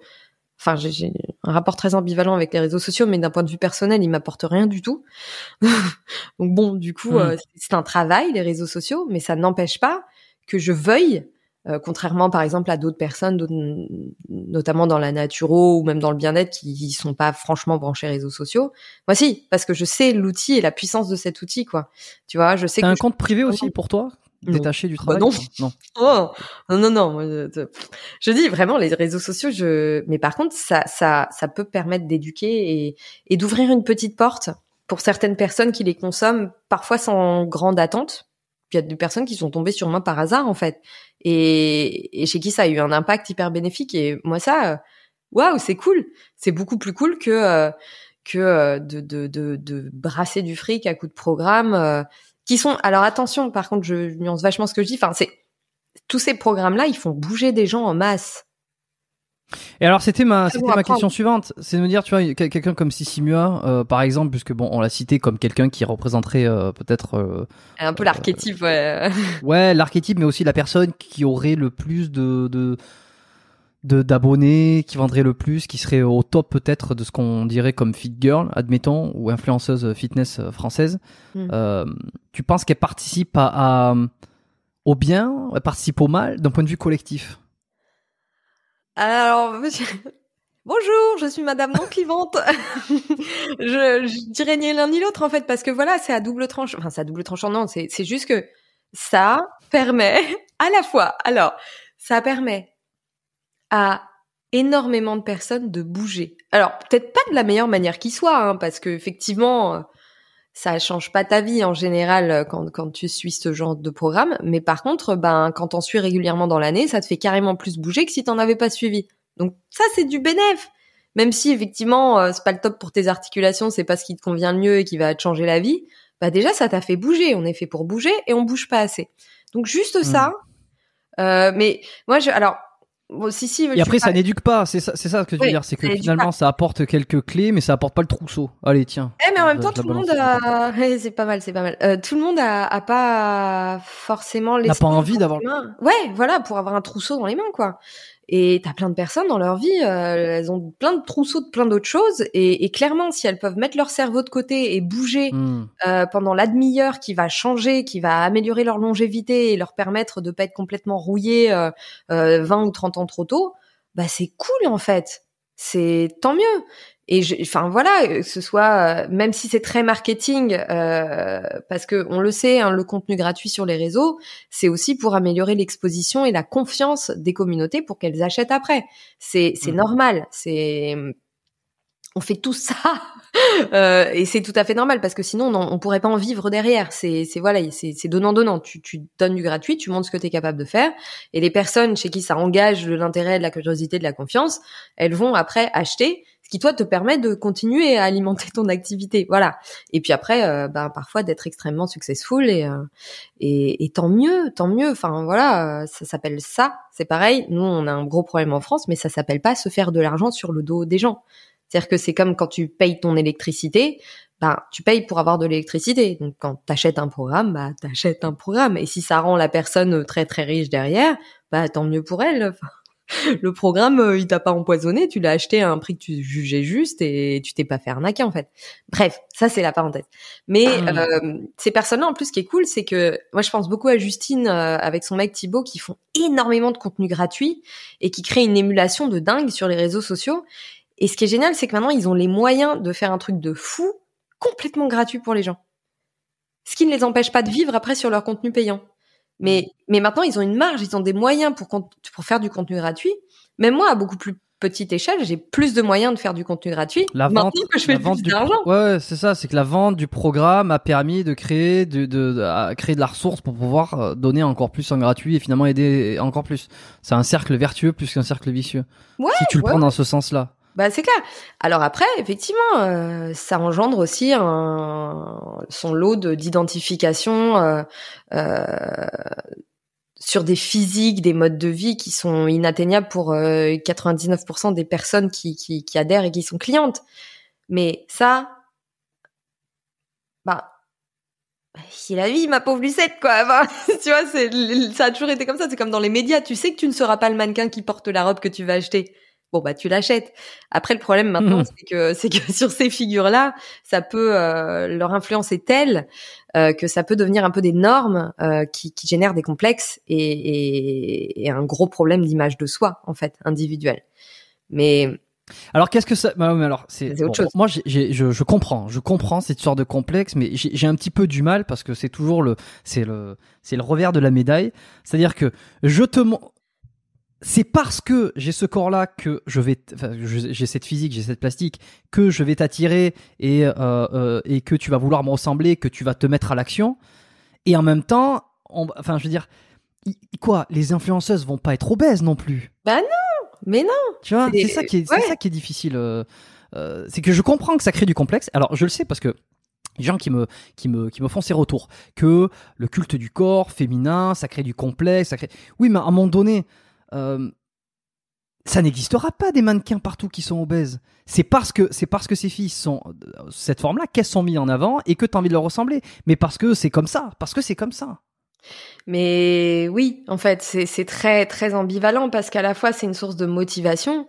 Euh, moi, je sais que je, dans mes contenus euh, que je suis, il y a plein de nanas, c'est des méga badass, et je sais que bah, il y a des fois où quand je vais faire mon petit tour sur les réseaux sociaux le matin, voir un petit peu ce que j'ai reçu et tout, je vais tomber sur un ou deux posts Mm. de nanas méga badass, et je vais faire ouais vas-y. Alors là, t'avais la flemme d'aller t'entraîner, t'as plus la flemme d'aller t'entraîner. Ouais. Voilà. Mais c'est clair que sur euh, sur une, un public plus jeune, en fait, le gros problème c'est pas c'est pas ces figures auxquelles euh, les gens s'identifient parce qu'elles ont toujours existé. Voilà, c'est juste l'abondance du coup de contenu visuel et donc le poids de l'influence qui est bien plus important maintenant avec les réseaux sociaux sur lesquels on est branché H24 quasiment et surtout sur des cerveaux beaucoup plus jeunes que les personnes en elles-mêmes Parce que avant, on ouvrait un magazine pour voir une nana euh, à laquelle on voulait ressembler, tu vois, ou un mec, hein, d'ailleurs. Maintenant, on allume notre téléphone et en plus, le truc, c'est que comme les réseaux sociaux euh, te poussent à construire ta sphère, euh, de, de, ton monde à toi virtuel, euh, alimenté par des personnes que tu suis, euh, l'algorithme fait que du coup les contenus qui vont être recommandés vont aller dans ce sens-là. Tu te retrouves à créer une espèce de norme, de normalité qui est complètement en dehors de la, de la réalité et ça se voit beaucoup Oui, dans mais- le fitness. Il suffit de sortir et d'aller à la plage que tu te rends compte bien que c'est pas le cas. Oui, mais les gens le voient plus parce qu'ils sont beaucoup plus attentifs à leur téléphone. tu vois, c'est ça le problème. C'est que ah bon? Attends. J'arrive. qui râle. Faut toujours qu'il y a- il y a deux ans, c'était déjà le cas. Attends, j'arrive. Eh ben tu sais quoi, ça va me permettre de faire une petite entracte. Euh... Non non, t'inquiète, je meuble, je meuble. Ah, j'arrive. Je vais meubler. ouais. Je, vais en, je vais en profiter pour faire une petite entracte de, de, de call to action. Euh, si jusqu'à présent l'épisode vous plaît, ce que vous pouvez faire, euh, vous les filles, vous les mecs euh, qui vous écoutez, je pense qu'il y aura beaucoup de personnes qui sont qui sont fans, qui sont abonnés à Amandine, qui vont écouter ce podcast et qui, est- qui sont encore là. Faites une petite capture d'écran ou alors si vous l'écoutez sur Spotify, euh, faites une story euh, sur Instagram justement de l'épisode. Vous mentionnez Biomécanique Podcast, vous mentionnez euh, Amandine euh, Wellness sur euh, sur Instagram, c'est c'est encore ton ton pseudo. Voilà, et je crois qu'elle est en train, je crois qu'elle est en train de le faire. Une photo. Donc voilà, vous qui écoutez, les auditeurs, si vous voulez répandre la bonne parole, si vous pensez que les sujets euh, ou que ce que Amandine dit, ce qu'on raconte est intéressant et que ça mérite euh, d'être raconté à d'autres personnes qui ne connaissent pas le podcast, eh bien, faites une story sur Instagram, mentionnez-nous et comme ça vos contacts euh, verront ah tiens qu'est-ce que c'est que ce podcast, je vais aller jeter une oreille et puis ils vous diront ben merci pour cette recommandation, j'ai découvert le podcast grâce à toi. Voilà, ceci dit, on peut repartir. T'es en train de cartonner en plus avec ton podcast, toi. Hein. C'est Oui, bien. oui, bah oui, oui, oui. C'est très très bien. Euh, oui, donc voilà. Mais c'est la même chose que toi pour le coup. Hein. Ça, ça a mis du temps. Ça, ça, bon, ça, on va pas, on va pas en discuter parce que, mais ça a mis beaucoup de temps. euh, ça a toujours été très progressif. Au fur et à mesure, ça fait plus de trois ans. Il y a plus de 100, 150 épisodes, 140, 150 épisodes quand celui, quand celui-ci sera sorti. Et donc Mm. oui, ça a pris du temps. Ça n'a pas été. euh, et Ça s'appelle. Et ça s'appelle bâtir des fondations solides. Voilà. Vaut mieux, c'est, c'est, Voilà. je trouve que vaut mieux toujours le voir comme ça. Hein. euh. Puis on, Exact. on, on est là, on est là, on est solide du coup. J'en ai solide. Et donc euh, du coup, ouais, ouais, je- je- j'en ai oublié ce que je te, ce que je Non, l'identification. Mais où tu disais que oui, euh, il y a qu'à aller sur la plage. Mais en fait, le problème, c'est que la réalité devient tellement déformée. C'est-à-dire que t'as ta réalité qui est nourrie par les images, du coup, euh, desquelles tu, tu, bah, tu te nourris en permanence, en fait, que tu vas chercher, toi, au travers de, bah, de ton téléphone, par exemple. Euh, là, je cite vraiment le cas typique d'une nana euh, qui, qui consomme des réseaux sociaux à titre personnel. Et donc, qui suit euh, des, des, des fitness girls par exemple, ou des yogis, ou peu importe, euh, Mhm. pour, pour s'inspirer, pour se motiver. Ça, ça crée une réalité qui fait que tout ce qu'il y a dans la vraie vie, bah, déjà a moins de valeur et moins intéressant. Mais bon, ça, c'est, le, le gros succès des réseaux sociaux. C'est que maintenant, les réseaux sociaux on attirent plus que la réalité, hein, clairement. Quand, euh, enfin, dès qu'on peut, on a les yeux, on, on- systématiquement, on va scroller sur son téléphone. On regarde même plus autour de nous. Et, Mhm, et le mhm. truc, c'est que du coup, ça, ça crée des standards. C'est-à-dire que ce qu'on suit devient notre réalité et devient donc une norme. Ce qui fait qu'après, quand tu vas à la plage et que tu vois les gens, ben, tu te dis pas c'est des gens normaux, tu te dis ah, ils sont dégueulasses. Voilà. Je suis entièrement d'accord. Évidemment, c'est ce concept de réalité, je suis d'accord. Et alors, il faut peut-être euh, peut-être un peu sortir pour s'en rendre compte. Et ce qui est rassurant d'un côté, c'est que c'est ça, c'est que tu, tu suis des gens. Alors, c'est la même chose. Je, je vais je vais t'amener sur un truc, c'est que c'est la même chose du côté des, des mecs qui font du fitness, de la musculation. Ils regardent euh, des mecs qui sont euh, qui sont souvent euh, sous sous sous drogue, sous sous stéroïdes, pour dire les choses telles qu'elles sont, qui font de la muscu, ou même des gens qui sont même pas sous stéroïdes. Tu vois, j'en parlais avec Nassim, avec le le Jesse James West, qui est quelqu'un dont on a eu, on a débattu un petit peu. Je pense sincèrement que c'est quelqu'un qui est naturel. Il, se, pré- il, se, il se dit naturel. C'est un youtubeur américain euh, qui fait des, des vidéos euh, absolument géniales. Euh, mais lui, pour le coup, on, a- on oublie de parler aussi de la génétique. C'est que certains ont une super génétique euh, et que bah, même sans produit, voilà, t'es t'es t'es inondé, t'as une abondance de physique comme ça. Et toi, tu te vois, euh, ça te crée une dysmorphophobie, ça te crée euh, des frustrations, exactement de la même manière que les femmes, en fait. Euh, Bah, bien sûr. Qui vont voir des, des voilà des, des yogis qui sont hyper bien gaulés, qui vont se dire je ressens pas à ça, ça frustre, etc. Là où et encore une fois, c'est peut-être mon esprit biaisé, tu, tu vas me dire. euh, moi, je trouve qu'il y a une différence de perception et d'acceptation et de et de, vouloir que les choses changent. Euh, par exemple, avant que j'amène sur ce sujet, parce que ça va permettre de poser les fondations, qu'est-ce que tu penses, toi, de mettre en affiche des mannequins qui sont en surpoids?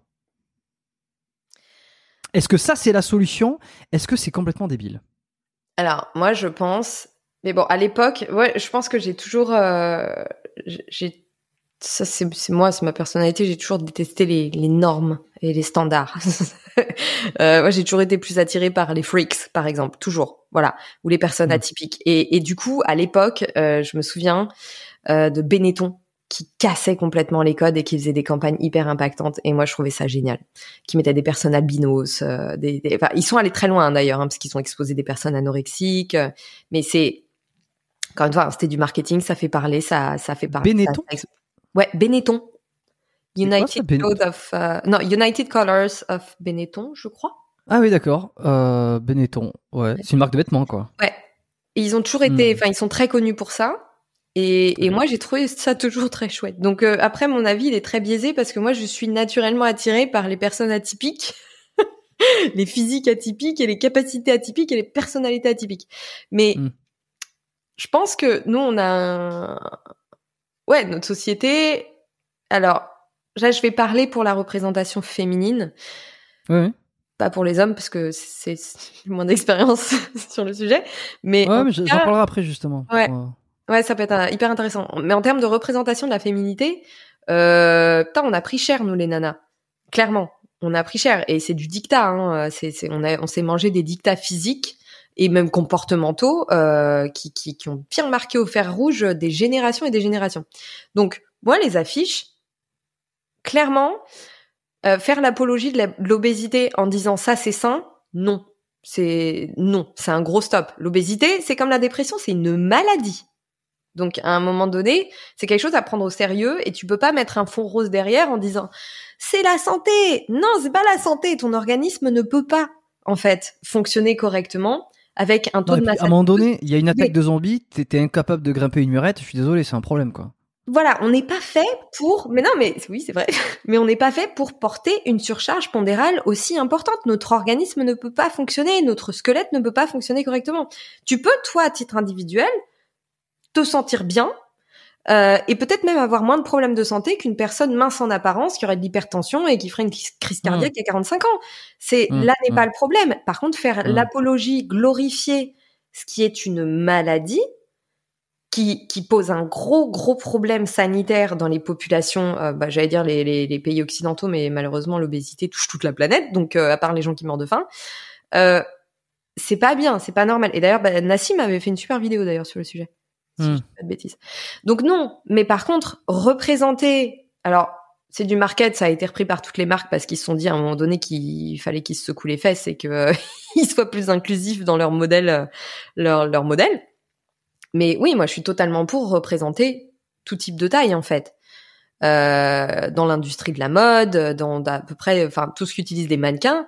Mais ouais, toute silhouette, toute taille, toute euh, particularité, toute euh, couleur de peau, évidemment. Et ça paraît évident aujourd'hui, mais il y a encore quelques décennies, ça l'était pas en fait. Et c'est ça qui est, qui est c'est scandaleux d'ailleurs. Moi je trouve. Par contre, voilà, associer de la santé à quelque chose qui, qui est mauvais pour la santé, pour moi, c'est ça. On en revient. En fait, pour moi, c'est l'équivalent des affiches des Toubib qui fumaient des camels euh, parce que c'était meilleur que les Marlboro et qu'à l'époque où les clopes c'était encore hmm. considéré comme euh, bon pour la santé. Voilà, pour moi, c'est la même chose. Alors la problématique que j'ai avec ça, que j'ai avec, c'est que a priori, comment, comme tu le décris, représenter les gens, représenter le monde tel qu'il est, c'est-à-dire sous ses, sous ses nombreuses facettes de couleurs, de taille, de poids, de tout ce que tu veux je veux dire, personne va contredire ça. C'est ok, tu vois. La problématique, c'est je trouve que dans la réalité, ce transfert, il se fait pas. J'ai l'impression qu'il se fait pas de cette manière-là. C'est-à-dire que quand tu mets une affiche sur euh, un magasin de, de sous-vêtements, par exemple, d'une fille qui est un peu en surpoids, d'une femme en surpoids, j'ai plutôt l'impression que l'effet que ça va donner, c'est pas tant. Déjà, je, je suis pas sûr que ça rassure. Et j'ai plutôt l'impression euh, que ça pourrait donner l'effet ah bon ben très bien. Bon ben voilà, ben alors finalement c'est un modèle qui plaît également. Euh, c'est un modèle qui plaît, c'est un modèle qui est accepté, donc il y a finalement, c'est-à-dire que je pense que ça rassure plutôt Euh, parce que quand tu es en surpoids, il y a quand même plus de chances que tu aies des problèmes que quand tu l'es pas, d'une manière statistique. Et je pense que mettre quelqu'un en image en surpoids, ça transmet l'idée que c'est pas si grave et que finalement ça complète dans une certaine médiocrité et que ça rassure. En fait, c'est donner l'argument rationnel euh, à quelqu'un qui, qui n'en aurait pas besoin. Euh, et alors pour faire le parallèle avec les hommes, tu vois, euh, sur ça, c'est que je vois beaucoup. Alors, tu dis, il y a, une grosse pression sur le, la femme, sur euh, les comportements, sur le physique, sur tout ça. Euh, je suis assez d'accord. Il y a également beaucoup de pression sur l'homme. Alors, peut-être pas sur le physique, parce que c'est pas le critère qui fait que tu vas que tu vas monter à C'est pas le critère qui fait que tu vas euh, réussir de manière générale ou que tu vas plaire. Ça va plutôt être le statut, ça va être euh, ta confiance, ça va être ça va être plein de comportements euh, qui ne vont pas forcément être liés à ton physique. Mais il y a énormément de pression là-dessus aussi. Alors, j'ai jamais vu la communauté des hommes, par exemple, vouloir que sur des magazines masculins ou sur des, des, des trucs masculins se disent il faut absolument des hommes gros. J'en ai marre d'être présenté comme euh, comme euh, comme comme que des mecs musclés j'ai l'impression que c'est plutôt, ben ouais, ben les mecs musclés, ils sont musclés. Si j'ai envie de me muscler, il faut que je sois musclé. Je vais pas demander au magazine de, de mettre des corps qui me ressemblent. Est-ce que, tu vois, est-ce que tu vois la différence que, que, que, je, que je perçois? Et c'est pour ça que j'ai un petit peu du mal avec ce discours de, à titre personnel, de il faut montrer des corps gros. Mais tu t'entendras jamais aucun mec dire je se victimiser en disant je veux des corps gros sur les marques de slip parce que je me sens pas bien. Ça n'existe pas ça. C'est euh... non, ça me fait penser à un truc là. Tu viens de dire marque de slip et dis-toi, alors ça, si c'est pas de la masculinité toxique et du, du, marketing toxique, on a dans ma rue, il y a une boutique Dim et euh, le vendeur ou la vendeuse, j'en sais rien qui a décidé de ça, met toujours des chaussettes dans les slips euh, des mannequins mecs pour attirer le regard. si ça, ça fout pas la pression aux gars, sérieux. Bref. Ouais, mais, c'est très drôle. moi, c'est le, le, terme que j'ai un peu de mal, masculinité toxique, si tu veux. Ouais, ouais. Pour moi, c'est pas, c'est, juste, euh, c'est débile, mais enfin, c'est débile encore que non, c'est jouer avec les, les, les, trucs, mais euh, mais bref, je, suis je suis. Vas-y, dis-moi. C'est intéressant, c'est intéressant parce que je j'avais pas conscience de, de ça. Hein. Ouais, non non, j'avais pas du tout conscience de ça, mais c'est vrai que effectivement, on voit beaucoup plus ça chez les femmes que chez les hommes. Alors, hmm. est-ce que c'est parce que l'industrie de la mode, de l'esthétique est beaucoup plus rentable chez les femmes en tant que, enfin, que, chez les hommes, peut-être, sûrement. Euh, mais après, enfin, toi, tu parles de corps musclés. Après, il y a deux choses. C'est que chez les femmes, il y a eu les corps très maigres. Finalement, chez les femmes, euh, qui, si tu regardes les mannequins, c'est pas les corps musclés qui ont été représentés. Euh, quasiment jamais d'ailleurs parce que bon la, la, la musculature c'est très masculin quand même. Euh, là il y a Nike a commencé euh, je crois à mettre des mannequins dans ses boutiques avec des abdos des trucs comme ça tu vois. Hmm. mais à la base c'est pas des physiques musclés en plus c'est des physiques maigres. Euh, ça a quand même régi la mode pendant très très longtemps. Le, le 32 34 euh, taille dans, dans laquelle personne ne rentre hein, clairement. Après il y a une différence entre représenter un gros éventail de physiques différents. Euh, et l'obésité, parce qu'il y a surpoids où on sait qu'une surcharge pondérale modérée est pas si mauvaise pour la santé que ça, voire pas du tout. Euh, mais par contre, oui, au-delà d'un certain niveau, euh, il y a un taux de masse grasse qui, qui, commence à être délétère pour la santé. Donc oui, la question est de se poser à partir de quel moment il y a une limite en fait entre ce qui est représentatif d'un individu en bonne santé et donc potentiellement intéressant à, à mettre en avant euh, sur sur je sais pas moi euh, sur les mannequins sur les affiches etc et euh, quelque chose qui ne représente pas une bonne santé et, qui qui ne devrait pas être être glorifié en tout cas mis sur des affiches tu mmh. vois mmh. Euh, je sais pas, c'est, c'est hyper délicat comme, comme question. Par contre, c'est vrai que là, tu, tu m'interpelles parce que j'avais pas spécialement réalisé que la question se posait beaucoup moins auprès du public masculin. Je pense qu'il y a un truc qui se... Qui... Ouais, excuse-moi, je vais finir. Et je, me pose la question parce que je pense justement aux boutiques de, de la célèbre marque Nike qui, euh, qui effectivement a mis aussi des... Donc, tu as à la fois des modèles en plastique, euh, des mannequins en plastique très fit et des mannequins en plastique euh, plus ronds.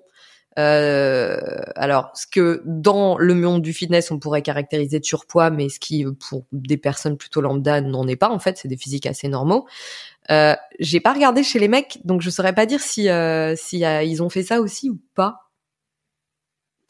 Je sais pas. Je sais pas. Moi, j'ai- l'impression.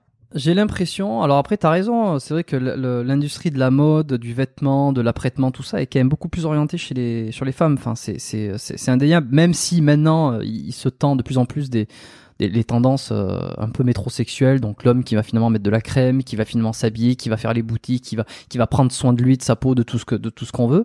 Euh, ce qui fait pas pour autant de lui euh, un, un homosexuel, pour dire les, les termes politiquement corrects. Euh, mais voilà, moi j'ai l'impression que ce qui, ce qui agace, euh, enfin ouais, pas ce qui agace, mais ce qui, c'est pas ce qui agace, c'est qu'il y a vraiment ce, ce, ce différentiel, c'est que euh, cet, cet empouvoirment, cet empowerment chez les femmes qui qui est pas qui est pas problématique en soi, mais qui va venir dénoncer et vouloir que les que, un peu vouloir que certaines choses changent, à savoir on veut des mannequins qui représentent plus des corps, trucs. Euh, chez les hommes, ça n'existe pas. C'est un petit peu, ben, il n'y a pas de mec gros. Il n'y a, pas de mec avec des corps dégueulasses. Hein, on va, on va- pour parler euh, comme euh, les mecs, euh, comme on parlerait, tu vois. Il n'y a pas de, de, de, de mecs avec des corps de lâche, voilà. On dirait sur les affiches. Mais les mecs vont, vont, vont pas créer un hashtag on veut des corps de on va, Ils vont juste dire soit tu fermes ta gueule, soit tu, tu, soit tu te mets au sport. Il y a, il y a un peu, j'ai l'impression, ce, ce- moins ce besoin de de vouloir revendiquer quelque chose euh, euh, pour comme rassurer dans son dans quelque chose qu'on n'est pas, tu vois. Ouais, mais est-ce que c'est pas justement le résultat Tu, tu l'as dit tout à l'heure, vous, la pression euh, sur le masculin, elle Mais est bien. moins d'ordre, elle relève moins de l'apparence que de la réussite, par exemple, ou de l'argent tu gagnes, ou euh, d'autres critères qui euh, qui sont propres à la masculinité. Et je pense que les femmes, ça fait tellement longtemps que mine de rien, on les ramène à leur aspect physique, euh, qu'il y a une espèce d'hypersensibilité qui s'est développée. Euh, et puis d'hyper mise en, mise en avant en fait de de, de l'aspect physique, de l'apparence, du discours autour de l'apparence que chez les hommes parce que ben clairement chez les hommes c'est beaucoup moins un critère mine de rien tu vois donc oui les mecs ils s'en foutent parce qu'ils savent que ça va pas changer leur vie d'avoir un peu de bide euh, ou les nanas encore à l'heure actuelle euh, ben elles ont l'impression que si elles ont la taille de rêve, tu vois, leur shape de rêve, ça va changer leur vie. Alors bon, c'est une illusion totale, mais c'est quand même toujours ce qui est vendu, et c'est encore Mm. ce qu'on demande beaucoup aux femmes. Et je pense que c'est ce qui fait, ce qui a donné aussi euh, de manière beaucoup plus importante. Euh, euh, c'est ce qui a ouvert le champ aussi à, à des contre-discours, notamment euh, le body positive, euh, euh, qui, qui est visiblement beaucoup plus répandu chez les femmes. Maintenant que tu le dis, moi j'avais pas fait gaffe que chez les hommes, mais je pense que Ah c'est aussi euh. à cause de ça. Ouais, mais c'est parce que la pression de base, elle est beaucoup plus importante chez les femmes depuis la nuit des temps que chez les Mhm. hommes. Donc moi je pense que 100% ça, et qu'en plus, du coup, au niveau marketing, eh ben, ça a suivi aussi. Parce que Mm. euh, faut voilà, faut pas se leurrer. Hein. Pourquoi on voit des personnes, euh, euh, de plus en plus de personnes euh, en taille, euh, en taille plus, euh, plus, plus sur les défilés et dans les boutiques, etc. C'est parce que ça vend. C'est- faut, faut arrêter de se leurrer. C'est pas une question d'inclusivité. C'est juste, il faut que ça vende. En fait, ça vend. C'est comme les simili carnés euh, euh, en remplacement de la viande. C'est parce qu'il y a de plus en plus de personnes qui euh, qui veulent manger moins de viande que l'offre euh, a augmenté. Mais c'est la même chose. C'est les lois du marketing. Hein. Donc les mecs, euh, c'est, c'est- voilà, Mhm. on n'est pas chez des agneaux. hein. Mais je pense que vraiment à la base c'est ça. Je pense que vraiment la différence.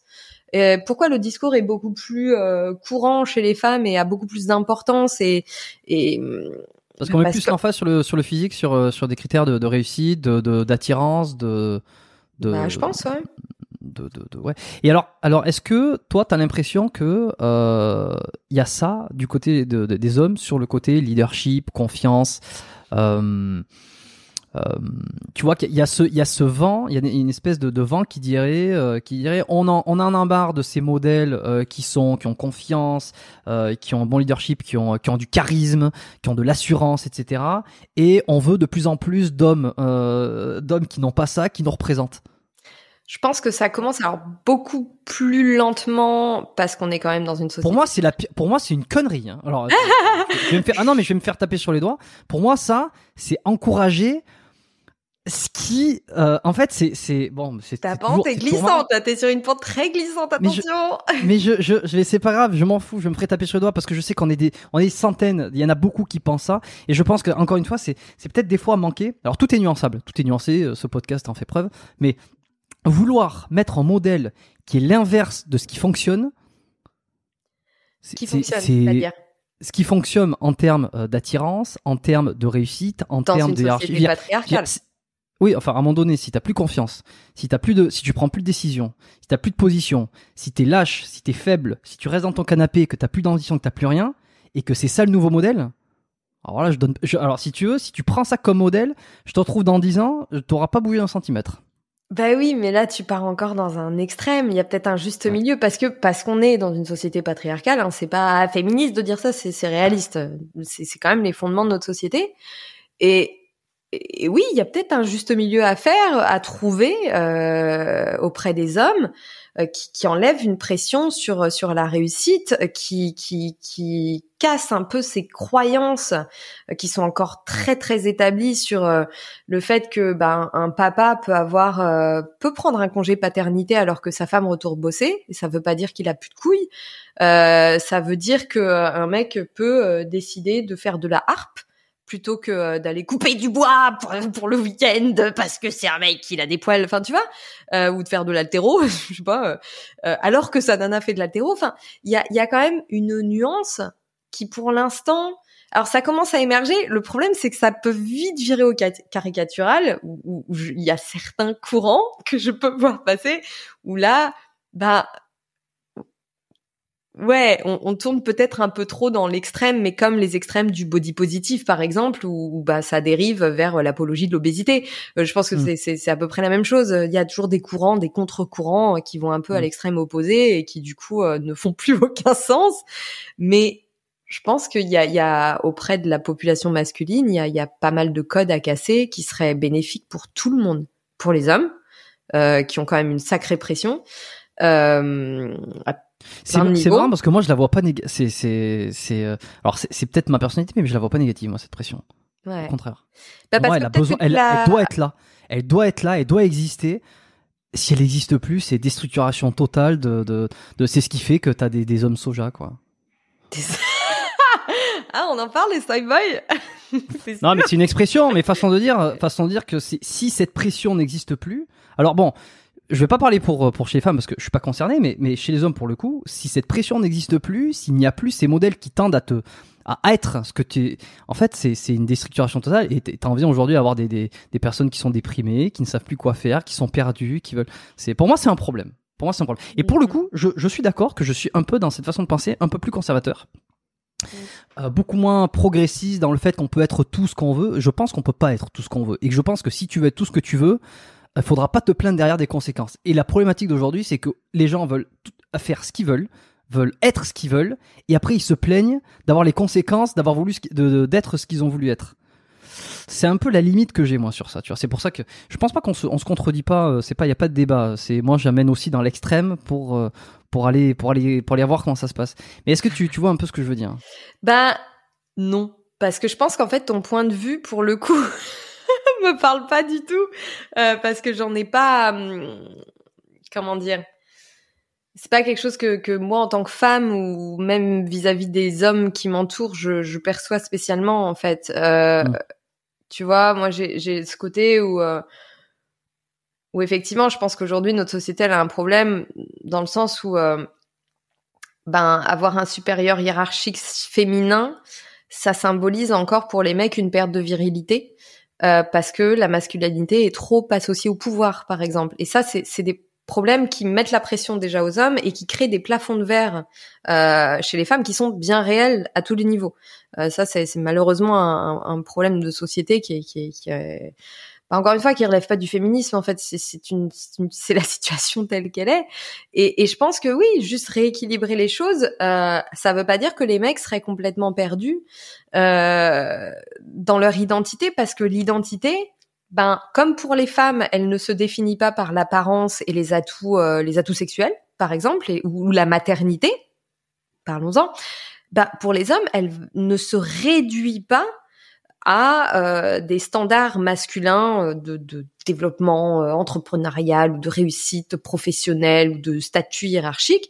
Mais l'identité, elle, elle, elle s'épanouit à plein d'autres niveaux pour l'homme comme pour la femme. Donc je pense que en fait le problème qu'on a c'est qu'on on s'identifie pas forcément aux, aux, bonnes choses, quel que soit le genre hein, pour les deux. Et notre société d'ailleurs dès le plus jeune âge ne nous identifie pas forcément euh, aux au bon, euh, on va dire critères. Mais pour moi, il n'y a pas de critères. Enfin moi, après, je suis complètement à l'aise avec euh, avec euh, pff, le transgenrisme. Avec, enfin, tu fais ce que tu veux. T'es un individu en fait, tu vois.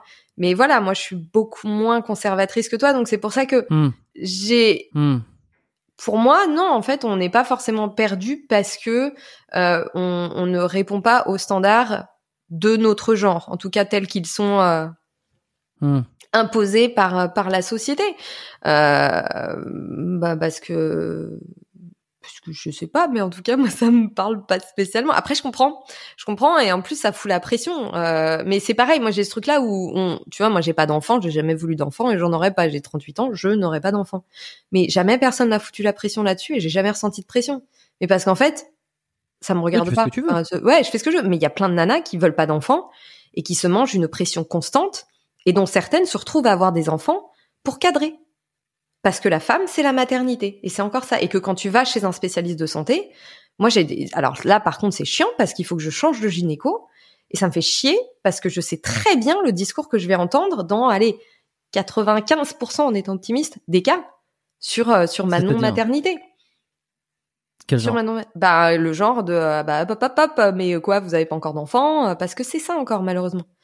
Et si tu réponds, si tu réponds, euh, Oh, moi, je m'en fous. non non, j'en ai pas encore parce que j'en veux pas. Est-ce que tu vas quand même recevoir des Bah moi je ferme vite les portes parce que je ne suis pas sensible à ça. Parce que je pense que je me suis très vite émancipée de, de ces codes liés à la féminité.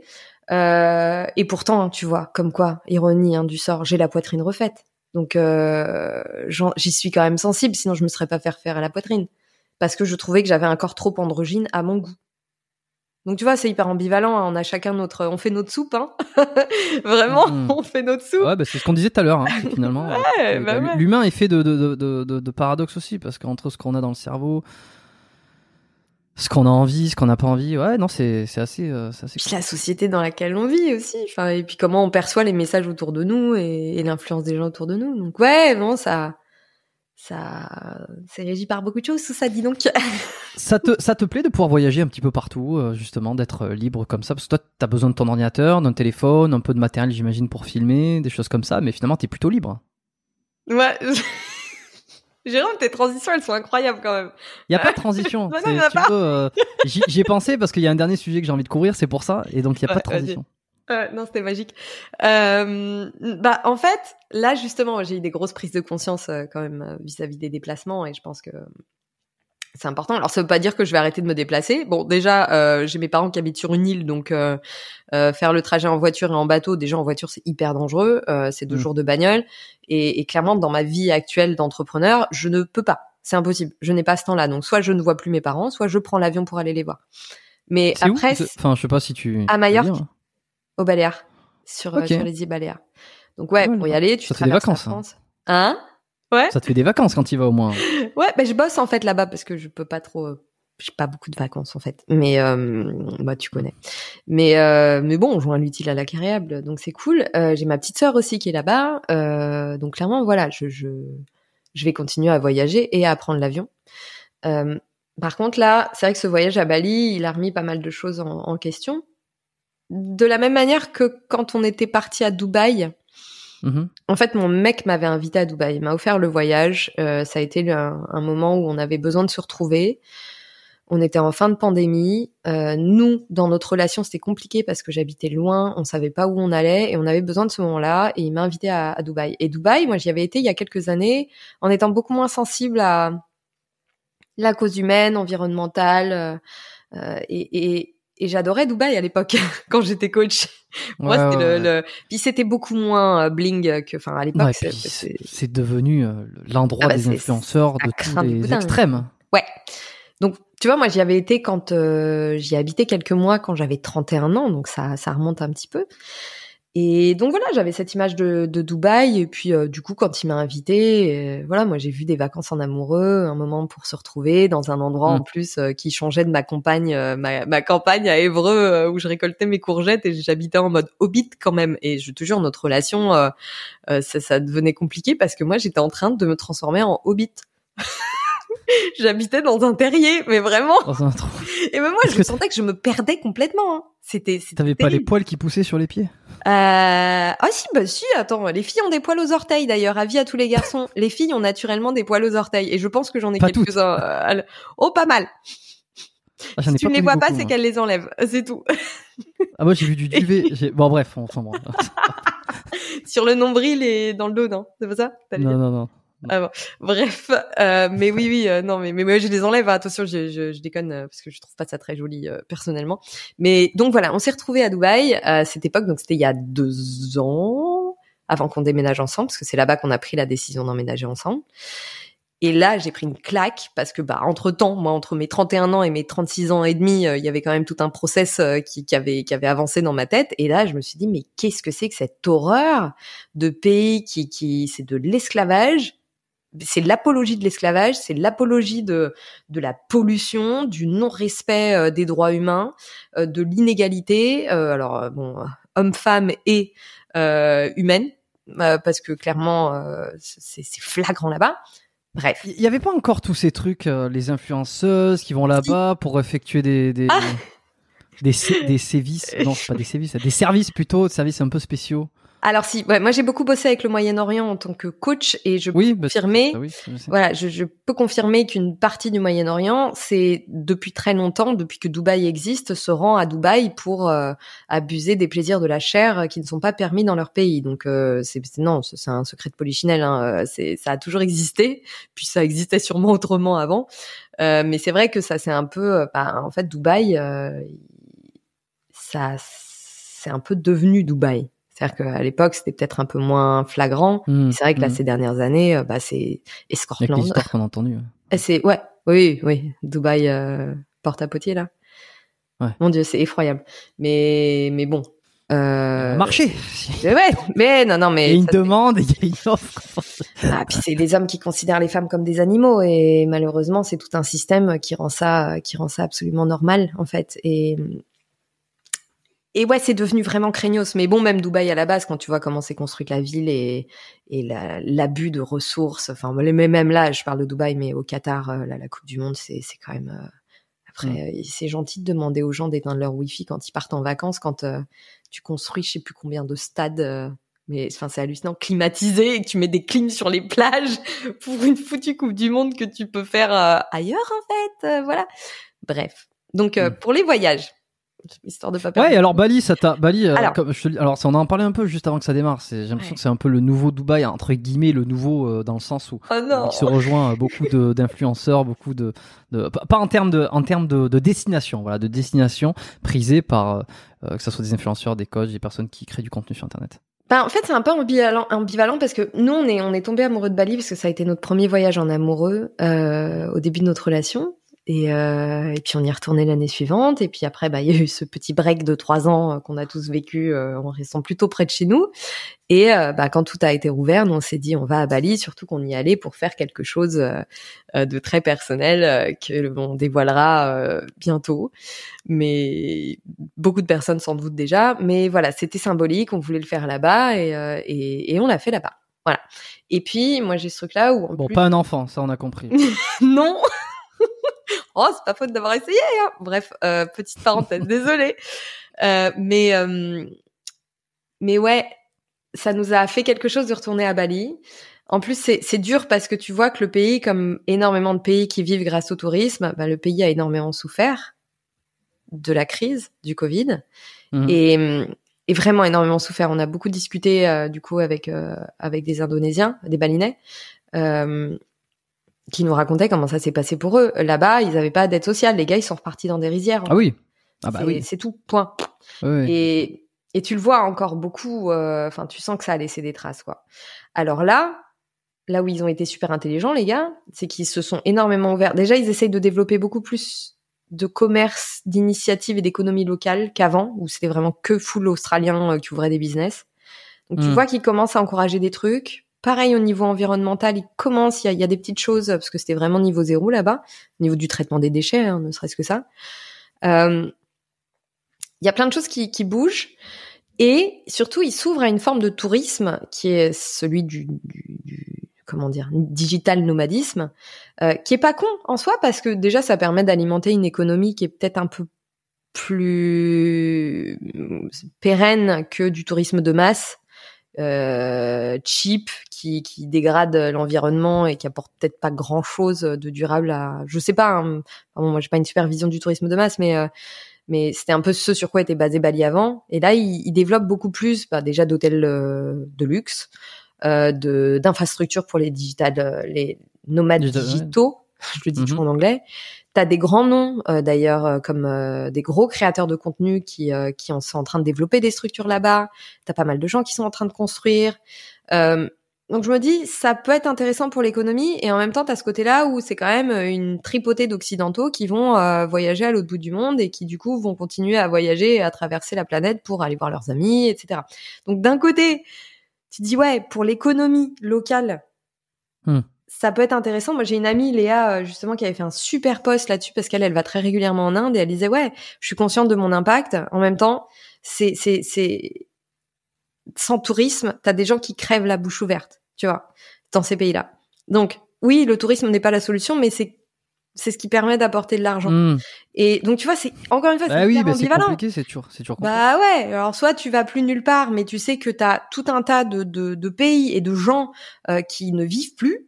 Et puis bon, c'est bien beau de dire ouais, ben ils vont se démerder, ils vont trouver d'autres moyens de faire de l'argent, mais quand ça fait euh, des décennies que ça fonctionne comme ça, non, en fait les gens ils sont à la dérive totale quoi.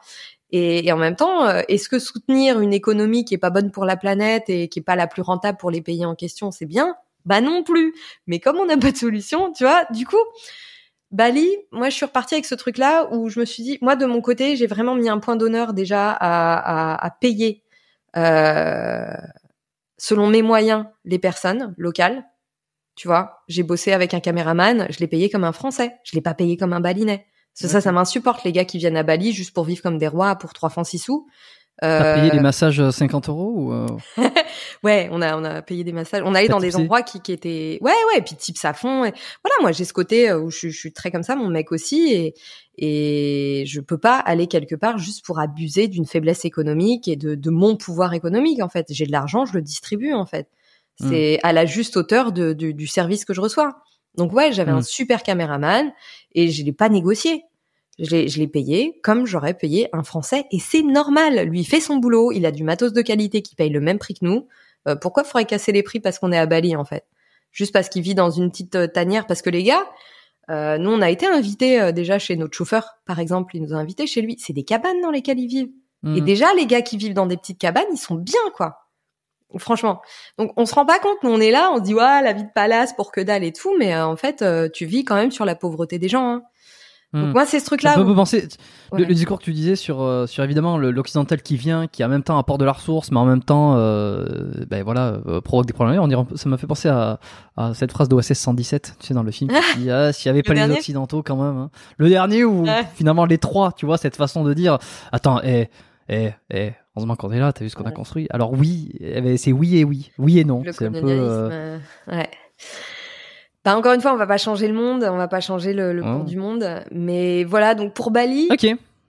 en fait, là, on s'est dit avec mon mec, et c'est triste parce que du coup, on a fait des super rencontres, et justement, le mec euh, Guédé avec qui on a bossé, euh, j'aimerais tellement rebosser avec lui parce que déjà, j'ai envie qu'il cartonne ce mec, il bosse super bien, et en même temps, je me dis ouais, mais je vais pas retraverser le monde et, euh, et mettre, je sais plus combien de tonnes de CO2 euh, pour aller là-bas. Et en même temps, je me dis putain, ce mec, j'ai envie qu'il ait sa chance parce que il, il, il en veut. Ça s'est super bien passé et j'ai envie qu'il réussisse. Et on a fait du super boulot ensemble. Donc voilà, c'est hyper ambivalent. Mais du Hmm, coup, hmm. tu vois, Bali, ouais, en ce moment, c'est hyper tendance parce que le, le, bah, il fait bon vivre là-bas et qu'en plus, les gars, ils ont bien compris. Ils ont ouvert des cafés où tu peux bosser, où t'as un super cadre de vie, mais en même temps, tu peux être productif. Moi, j'ai trop bien bossé à Bali. J'ai trop bien bossé. Et t'es dans la Mm. bonne vibe et tout. Mais en même temps, c'est à l'autre bout du monde et en même temps, t'y vas un peu, euh, en profitant d'une faiblesse économique générale. Mais bon, Ouais, ou t'as un pouvoir d'achat plus important. Bah oui. C'est- le jeu un peu aussi, comme dans tous ces pays qui sont euh, Ah, la plupart. où, hein. la, où la vie, où la vie est moins chère. Ouais, bah en Asie Ouais. beaucoup. Mais euh, j'y vais tout le mois d'octobre là. Tu sais, je t'avais. Ah, dit, ça y est euh, C'est bon? Ouais, ouais, j'y vais avec un pote. Là, on a, on a un projet, euh, enfin un projet. On, on part là-bas en octobre. Donc, euh, le- alors probablement que l'épisode sera sorti. je serai déjà revenu euh, à Montréal. Yes. Il sera sorti un peu après. Je te dirai après euh, en fonction de, l'historique que j'ai. Et euh, ouais, donc je, je vais là-bas. euh, alors comme je te disais, il y a en ce moment il y a Charlie PN, il y a Florian Poisson avec qui je discute aussi. Les, et avec Charlie, on a, on a échangé un petit peu. Il m'a expliqué comment ça se passait là-bas.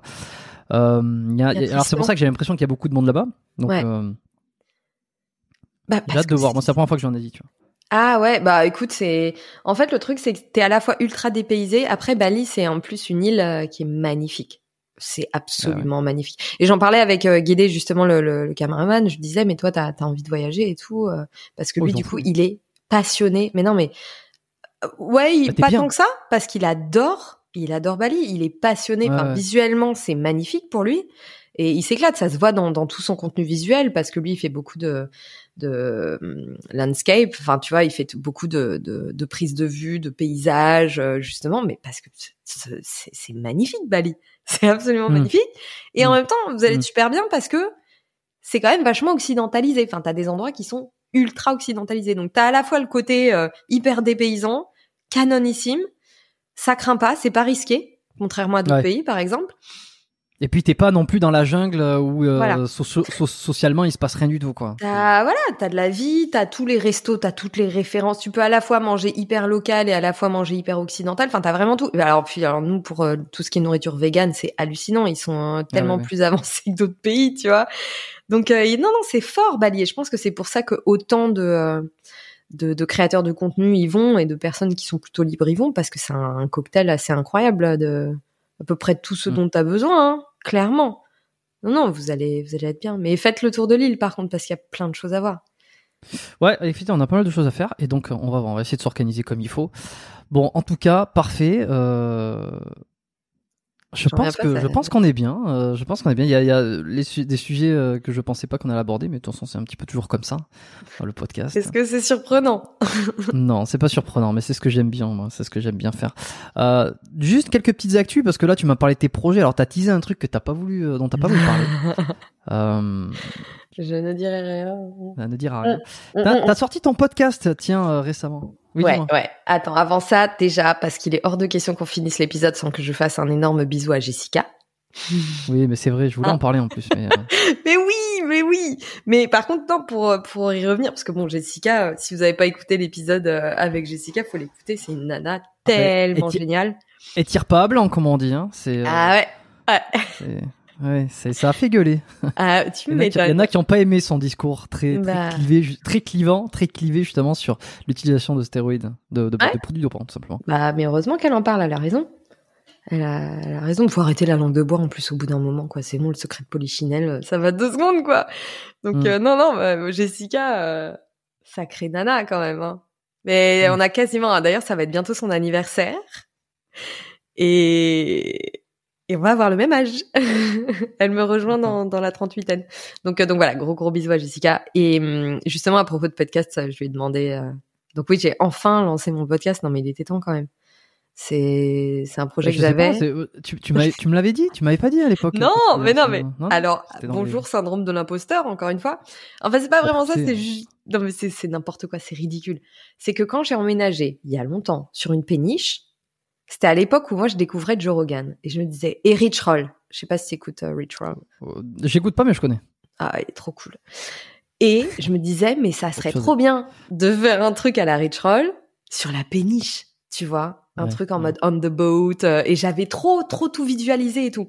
Et franchement, avec mon mec, on était trop chaud sur le projet pour le mettre en place. Sauf que moi, à l'époque, en plus, euh, j'avais pas les, la même équipe que maintenant. J'étais toute seule à gérer ma petite entreprise. Et clairement, c'était impossible à mettre en place avec euh, la Mm. quantité de boulot que j'avais à gérer. Du coup, j'ai laissé couler complètement couler. j'ai déménagé de ma péniche, je suis partie euh, à Évreux, puis ça m'est sorti de la tête. Et en fait, c'est même pas que ça m'est sorti de la tête, c'est qu'après tout le monde a commencé à lancer son podcast et c'est devenu un truc hyper mainstream avec euh, des Tellement. podcasts pour tout. et n'importe quoi d'ailleurs aussi.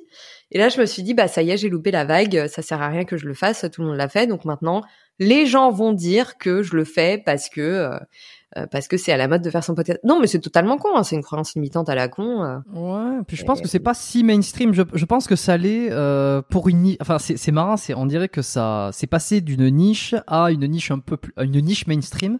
Mm. Mais euh, les gens de manière gén- générale, tu vois, quand tu sors dans la rue, ceux qui sont pas dans le fitness, ceux qui sont pas dans la dans la euh, qui suivent pas beaucoup de personnes qui créent du contenu, quel que soit le quelle que soit la plateforme, quel que soit le contenu. Ceux qui sont en dehors de ça, sont pas des gens qui écoutent le podcast. La- la- tu vois, comparativement à la radio, allez, euh, 90 ou 100% des gens ont déjà écouté la radio. Ouais. Je pense pas que ce soit le cas pour le podcast encore. C'est-à-dire que c'est mainstream pour ceux qui connaissent déjà. Tu vois Oui, dans pour ceux qui connaissent bulle-là. pas encore, bah, finalement, ça l'est pas. Ouais, ouais.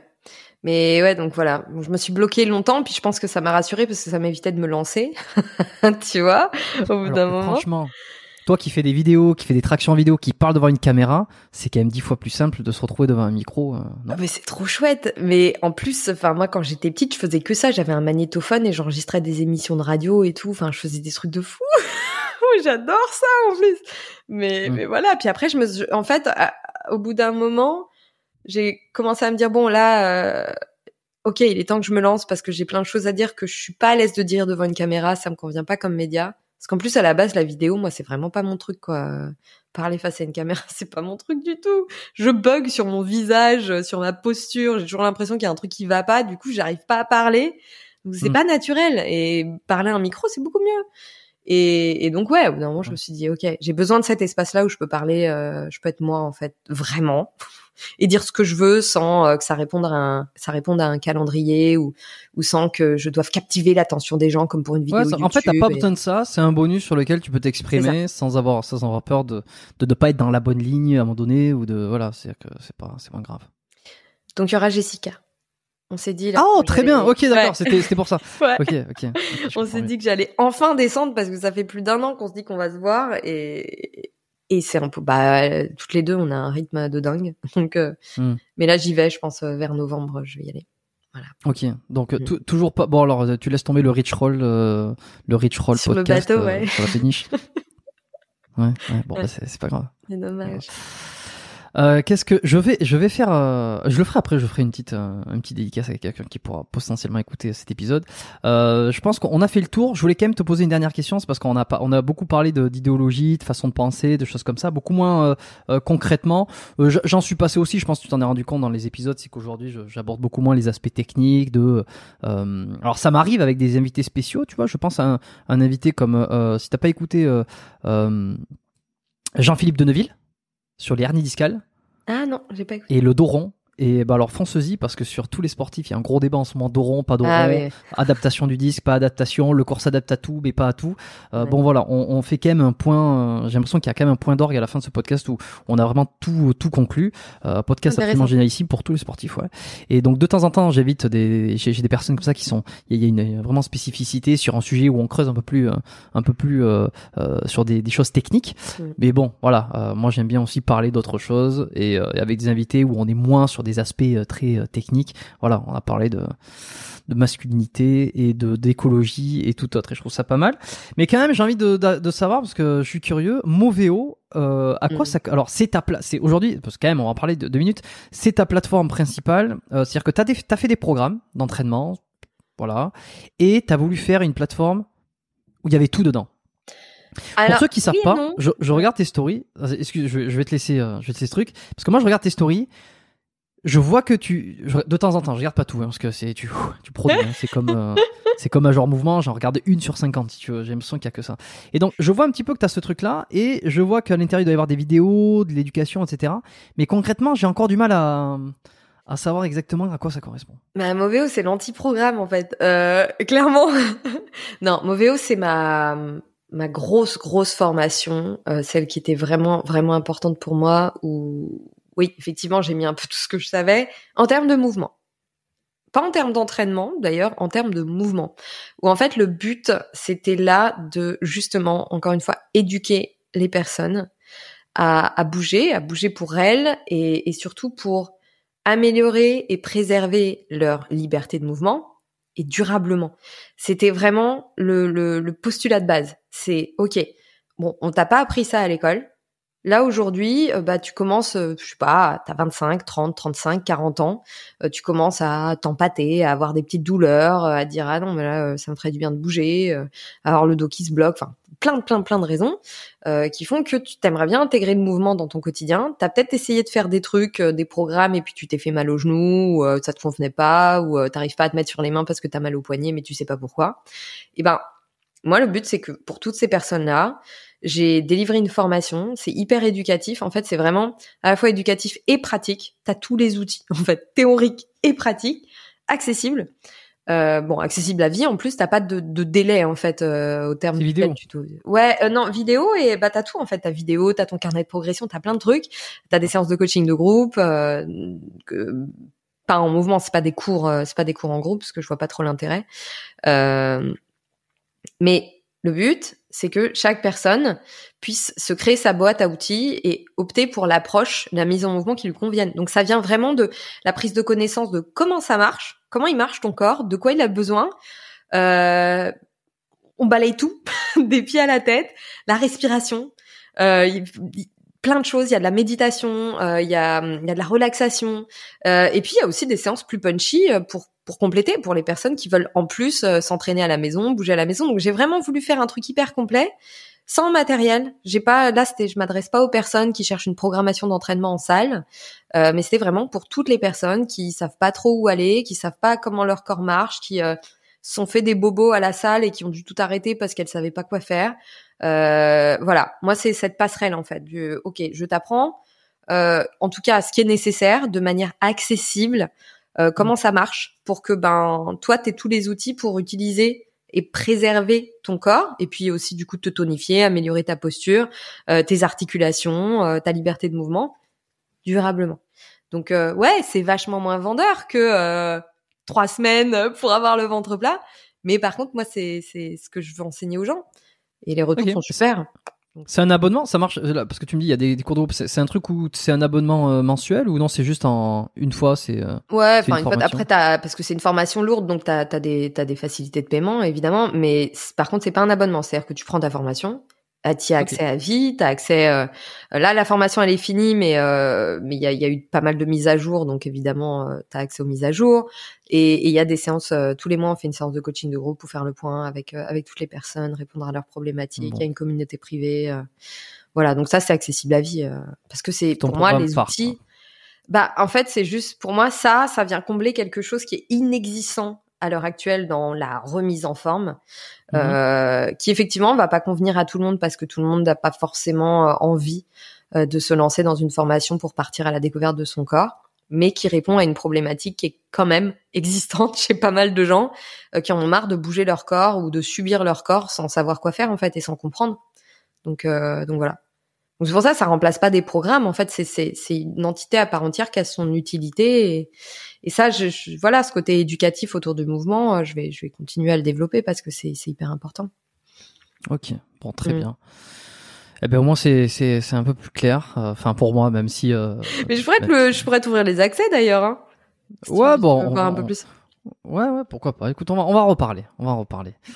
Euh, tu sais que j'ai l'habitude de terminer ces épisodes euh, sous trois questions, les trois questions que je t'avais déjà posées la dernière fois, euh, mais je, vais changer un petit peu. Tu vois, je vais te demander plutôt la première question, c'est, toujours est-ce que, euh, si tu reviens dix ans en arrière, est-ce que tu as un conseil que tu as besoin d'entendre?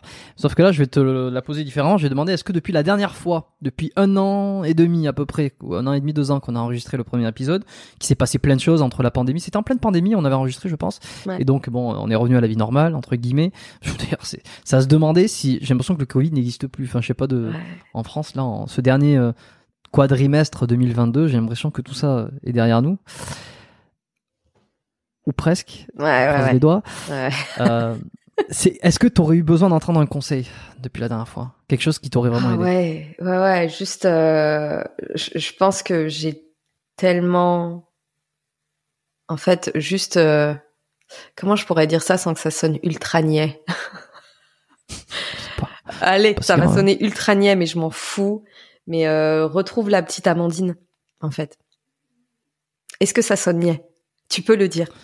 C'est cringe. Non, non, je pense pas, je pense pas. Euh, Je m'attendais pas à ça en vrai. Et, euh, la petite Amandine, dans quel sens? La petite Amandine euh, qui, bah justement, euh, j'ai fait, j'ai fait justement mon épisode euh, le, le tout dernier. Je me suis vachement livrée là-dessus. où, En fait, je me suis rendu compte que je m'étais mis, mis mis plein de blocages.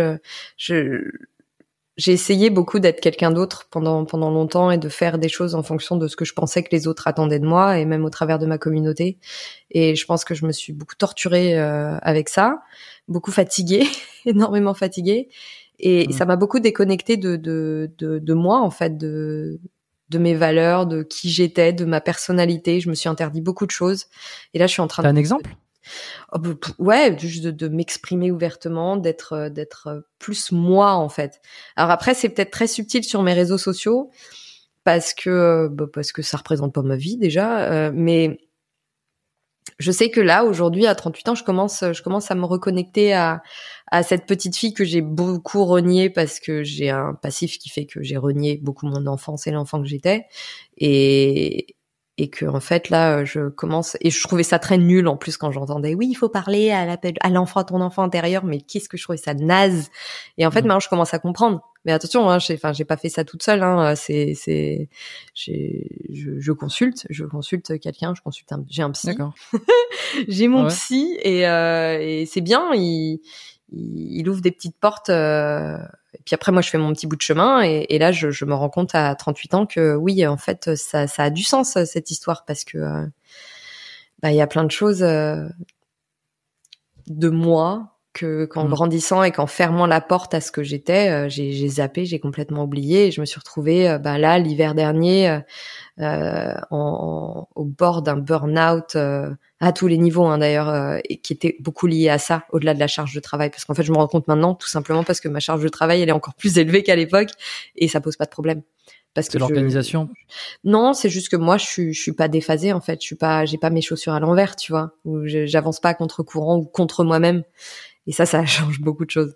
Ça me permet de mieux communiquer avec les gens. Ça me permet d'être euh, beaucoup moins anxieuse euh, à l'idée de me dévoiler auprès des personnes parce que je suis Hmm. beaucoup plus ok avec moi-même. Parce que voilà, je me, je, je retravaille. Souvent? Est-ce que tu as, des- est-ce que t'as des moments euh, on, on voit souvent des gens sur les réseaux, c'est pour ça que je te pose la question, comme Mm. finalement qui, n'ont, qui ont très peu de doutes. Est-ce que des fois, tu sais pas, tu, Mais tout le monde doute. tu, tu- tu sombres dans une qu'est-ce que je fais ou enfin Non. Bah alors ça, depuis que je me dis justement que je suis ok avec moi-même et que je fais de mon mieux, pas du tout. pas du tout. Après, c'est dur des fois de pas céder aux sirènes de l'algorithme, tu vois, quand euh, ça monte pas assez vite ou que des fois Mm. même tu perds du monde. Moi, je sais qu'à la rentrée, j'ai perdu du monde. Bon, euh, je ne sais pas pourquoi. Je sais pas parce que moi, je, je, je- j'ai pas fait de trucs spécialement clivants ou euh, ou qui ont pu déplaire à des gens. C'est juste que bah il y a des gens qui se désabonnent parce que ça leur convient plus à eux en fait, tu vois. Mais mais ça ça maintenant je m'en fous. Je me dis ouais non je fais de mon mieux. Mais c'est du travail hein, parce que t'as ce côté c'est hyper punitif. Tu vois quand tu cultives une communauté et que tu essaies de la construire et que euh, tu sais que qu'une partie de ton activité dépend de cette visibilité là et et de ta popularité, c'est c'est dur à encaisser mais mais maintenant bah, bah j'y travaille et j'y travaille plutôt bien parce que justement je suis beaucoup plus ok avec moi-même maintenant. Je fais pas pour les autres, je fais parce que euh, bah moi la personne que je suis, ça me fait vibrer de le faire et je sais pourquoi je le fais, tu vois. Mais j'ai dû faire une grosse euh, Et comment comment comment t'as eu ce déclic? Comment t'as changé ça? Parce qu'il y, y en a plein qui aimeraient se dire la même chose que toi. Ah ben j'aimerais être dans cette, j'aimerais arriver à cet état-là. Co- comment on fait? J'ai touché le fond. Ouais, j'ai touché le fond. C'est l'année dernière, en fin d'année dernière, euh, avant les fêtes, j'ai vraiment touché le fond où je ma vie, mais toute ma vie, en fait, j'étais tellement dans une espèce de brouillard. euh, et puis j'étais épuisée mentalement, j'étais en surchauffe nerveuse, euh, que je ma vie n'avait plus aucun sens. Et là, je me suis dit, pétard, euh, j'ai déjà eu des épisodes comme ça, sauf que là, même mon activité, mon travail n'avait plus aucun sens. Il y avait plus rien. plus rien du tout. C'est-à-dire qu'avant, je me raccrochais à mon boulot, quoi. Quand ça allait pas ailleurs ou que j'étais perdue, c'est pas grave, j'avais mon boulot. Mais là, même ça, en fait, j'avais plus envie. Tout me dégoûtait et, et moi-même, en fait, j'étais, j'étais déconnectée de tout, en fait. Et j'avais juste envie de, euh, j'ai failli, mais j'ai vraiment failli tout envoyer valser.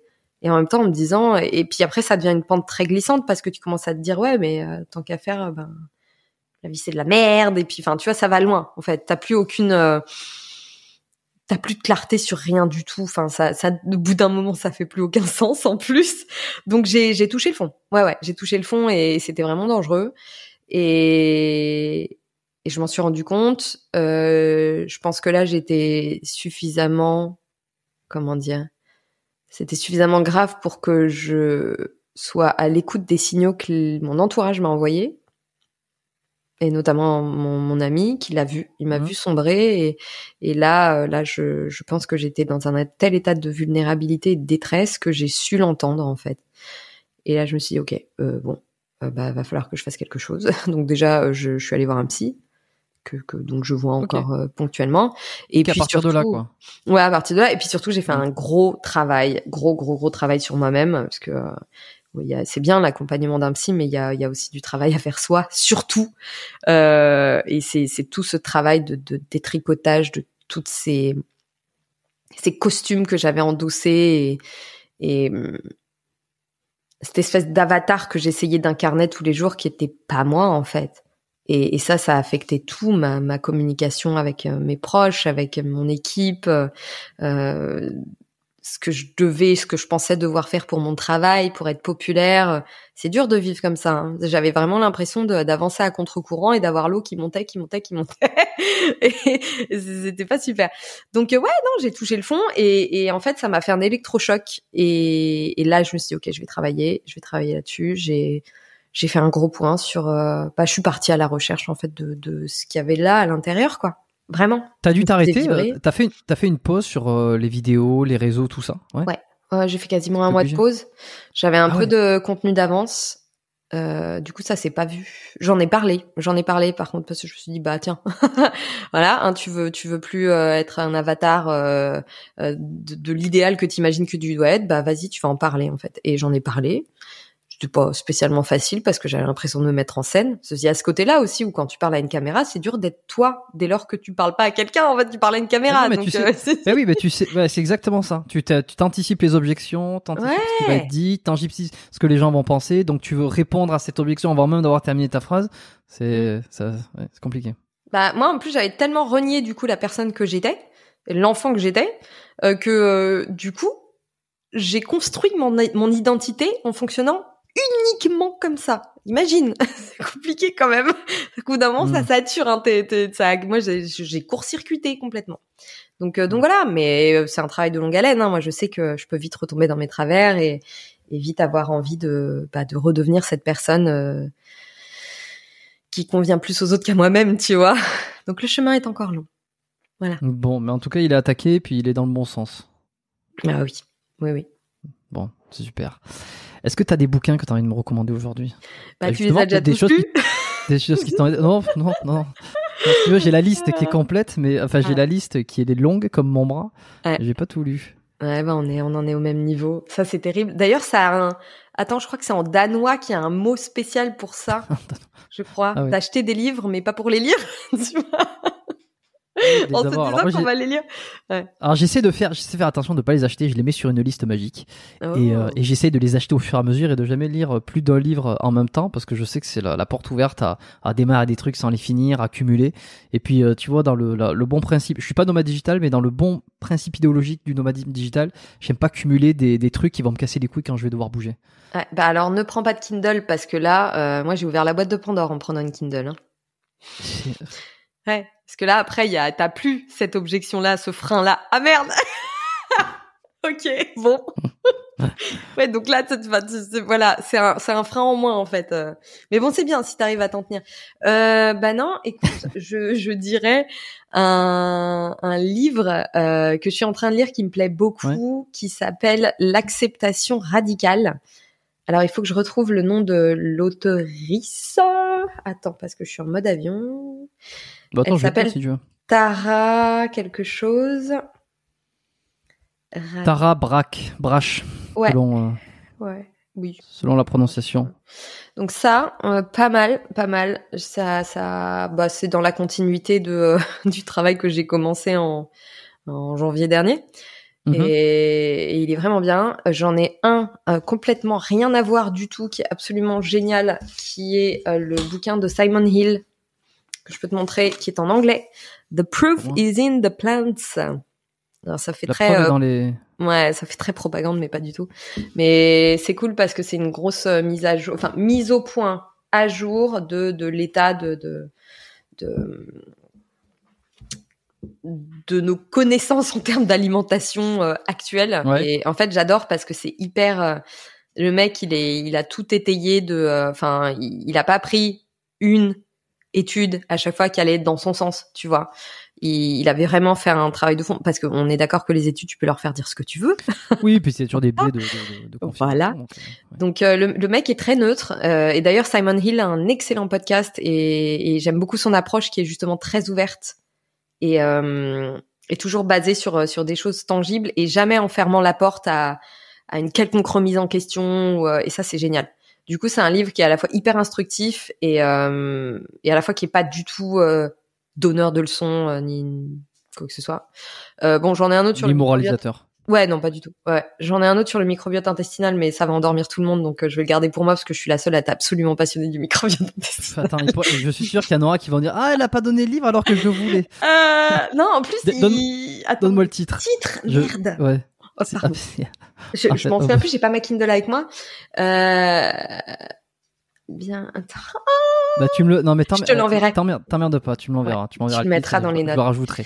Si c'est pas, si le bouquin il est pas écrit dans la, dans les notes de l'épisode, c'est que, euh, J'ai oublié. c'est qu'Amandine a oublié de m'envoyer la référence. Il est ouvert dans ma Kindle. ça, il est ouvert dans ma. Kindle. Non.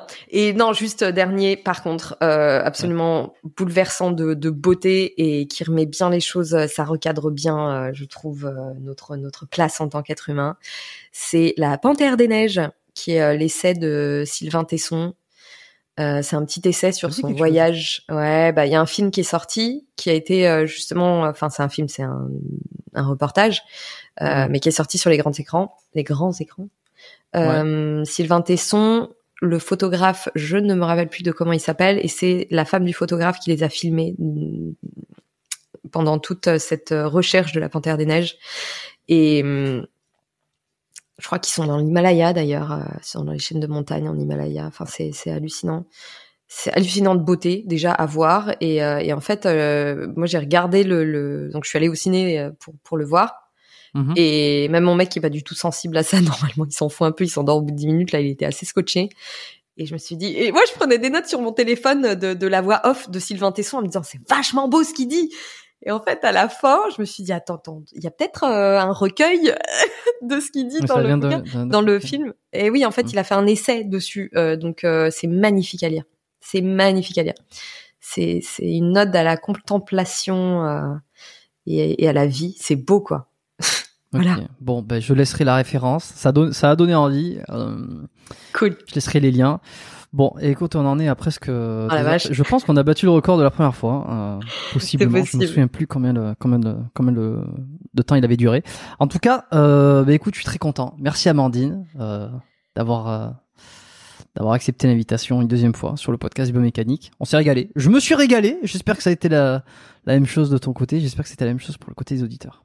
Eh ben ouais, merci beaucoup. Moi, j'étais hyper contente de revenir parce que euh, parce que t'es, t'es, j'adore j'adore tes podcasts et donc euh, donc c'était un honneur de revenir et c'était très très cool. C'est passé vite, donc euh, j'espère que Ouais. voilà les personnes qui nous écoutent je- ont apprécié aussi. C'est ce que je dis toujours aux invités. Attention, deux heures, ça passe vite, ça passe vite. Alors ça dépend pour qui, mais mais ça passe généralement vite, surtout quand il y a plein plein de choses à aborder. Une dernière chose avant de quitter, je vais faire une petite un petit coucou à quelqu'un qui probablement va écouter ce podcast euh, jusqu'au bout. Euh, un- une dédicace, comment on dit ça, Barbara, parce que je, elle te connaît, enfin elle te connaît pas personnellement, mais elle te connaît sur les réseaux. Moi, je la connais évidemment bien, et euh, elle est parfois un peu jalouse de toi. Oh non, Barbara, pourquoi peu, euh, tout, tout ce qu'elle semble de parfait. euh. Enfin, je sais Ah pas. bah. Peut-être qu'elle va m'engueuler d'avoir dit ça. Elle va me dire putain, mais pourquoi t'as dit ça? Et, euh, et donc voilà, c'était juste pour lui faire un petit coup parce qu'elle adore les dédicaces. Ça faisait longtemps que je n'avais pas fait une dédicace. Je, je, je dis pas forcément son prénom à chaque fois. Je Bah, je l'avais dédicacé sur un- le premier podcast avec Jean-Marie Corda, qui pour le coup est une ambiance complètement différente. Je sais pas si t'as écouté le, le dernier, pod- le dernier. euh, bon, C'est c'est un personnage que j'adore. Euh, Je me suis fait je me fais critiquer, mais tu sais quoi Moi, je me dis c'est une très bonne chose. Je me fais critiquer pour certains invités que j'ai. Euh, et me dis c'est parfait parce que de toute façon, euh, forcément, si tout le monde est d'accord avec toi, c'est que personne te voit. Donc quand ça commence à critiquer et à me menacer presque de supprimer des épisodes ou alors Ah, de, limite de me juger, c'est moi c'est toujours drôle. Tu vois, la- comme si la ligne éditoriale. euh, euh, était quelque chose que je devais à quelqu'un, je le dois à personne à part moi, j'invite qui je veux, je fais ce que je veux. Si ça vous plaît, tant mieux. J'espère que ça vous plaît, je fais en sorte que ça vous plaît. Mais après, s'il y a des invités qui vous plaisent pas, bon, ben, c'est pas trop mon problème. Après tout, euh, faites votre podcast et vous inviterez qui vous voulez. Euh, voilà, donc Barbara, euh, petit, euh, petit coucou. Il n'y a pas besoin d'être jaloux. Il n'y a, y a pas besoin de, de quoi que ce soit, d'être jalouse. Et puis, euh, je crois que c'est tout. Euh, J'ai fait le petit, euh, le petit appel à l'action tout à l'heure. Si vous voulez partager cet épisode sur Instagram, c'est le mieux. Abonnez-vous au podcast. Il y a, on est sur l'épisode 150 ou 100, je sais pas combien. Il y a eu Ouais. plein d'épisodes. Allez regarder ce qui s'est fait un peu. Allez regarder le premier épisode que j'ai fait avec Amandine, où on parlait pas des mêmes sujets du tout. Non, non, non. Et, euh, et voilà, mettez une petite note sur Apple Podcast, sur Spotify, un 5 étoiles, ça permet de remonter dans les classements. Euh, Je regarde régulièrement euh, les étoiles et puis d'aller. euh, Alors un truc qu'on dit pas aussi, c'est que ça permet d'avoir une certaine crédibilité aussi, parce que plus il y a d'étoiles, plus le podcast il prend sens. On voit pas les métriques d'un podcast. On voit pas combien euh, d'écoutes il fait. Euh, c'est quelque chose que je dis pas en public parce que j'aime bien le garder privé. Si tu veux, je te le dirai après, Amandine. Mhm. Euh, on peut voir sur YouTube, mais YouTube correspond pas exactement aux, aux écoutes qu'il y a sur les applications. euh, Ouais. Deezer, Spotify, Apple. Et par contre, de mettre une petite note, de mettre un 5 étoiles, ça fait monter un peu en visibilité et puis ça permet euh, à des gens qui sont parfois euh, plus difficiles d'accès de voir que le podcast il a une certaine notoriété. Bon, en général, quand je les contacte, je donne les chiffres, ce qui fait que euh, c'est pour ça que vous voyez des gens de plus en plus euh, des fois réputés ou quoi. C'est parce qu'il y, a- un certain poids qu'a pris ce- cette émission depuis. Mais voilà, ça aide et puis euh, de toute façon, ça coûte rien. euh, ça coûte rien si ça vous a plu quoi. Est-ce que tu as un dernier mot à rajouter avant qu'on quitte définitivement? J'ai toujours du mal à conclure les épisodes après presque trois heures d'enregistrement. Ouais, mais me relance pas alors. bon, alors on t'ajoute, on t'ajoute sur Instagram, on t'ajoute sur YouTube. Euh, tu crées pas exactement les mêmes contenus, c'est des plateformes Non. différentes. ouais, ouais. Et puis là, j'ai plein de choses. Et ouais, les sentiers du bien-être. Voilà. Les sentiers, on n'avait pas donné le nom. Ouais, Exactement. voilà. Les sentiers du bien-être. euh, Bon, Non, non, je mais laisserai tout ça en bas. J'ai, merci, en tout cas. Et écoute, on a fait ton épisode bisounours pour changer. tu vois? je, sais, pas si c'est bisounours, mais enfin bon, en tout cas. Merci à tous. Je vous dis à la semaine beaucoup. prochaine. Portez-vous bien et, euh, et faites pas trop les cons d'ici là. Voilà.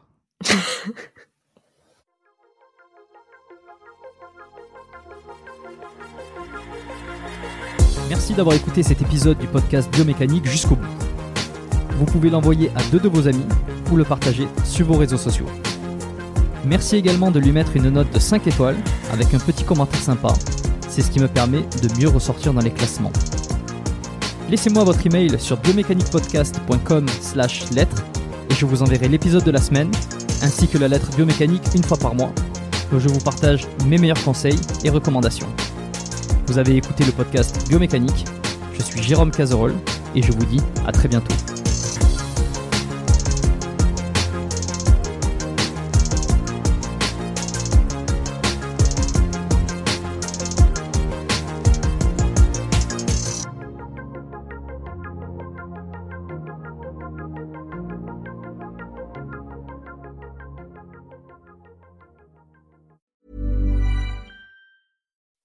When you make decisions for your company, you look for the no brainers. If you have a lot of mailing to do, stamps.com is the ultimate no brainer. Use the stamps.com mobile app to mail everything you need to keep your business running with up to 89% off USPS and UPS. Make the same no brainer decision as over 1 million other businesses with stamps.com. Use code PROGRAM for a special offer. That's stamps.com code PROGRAM.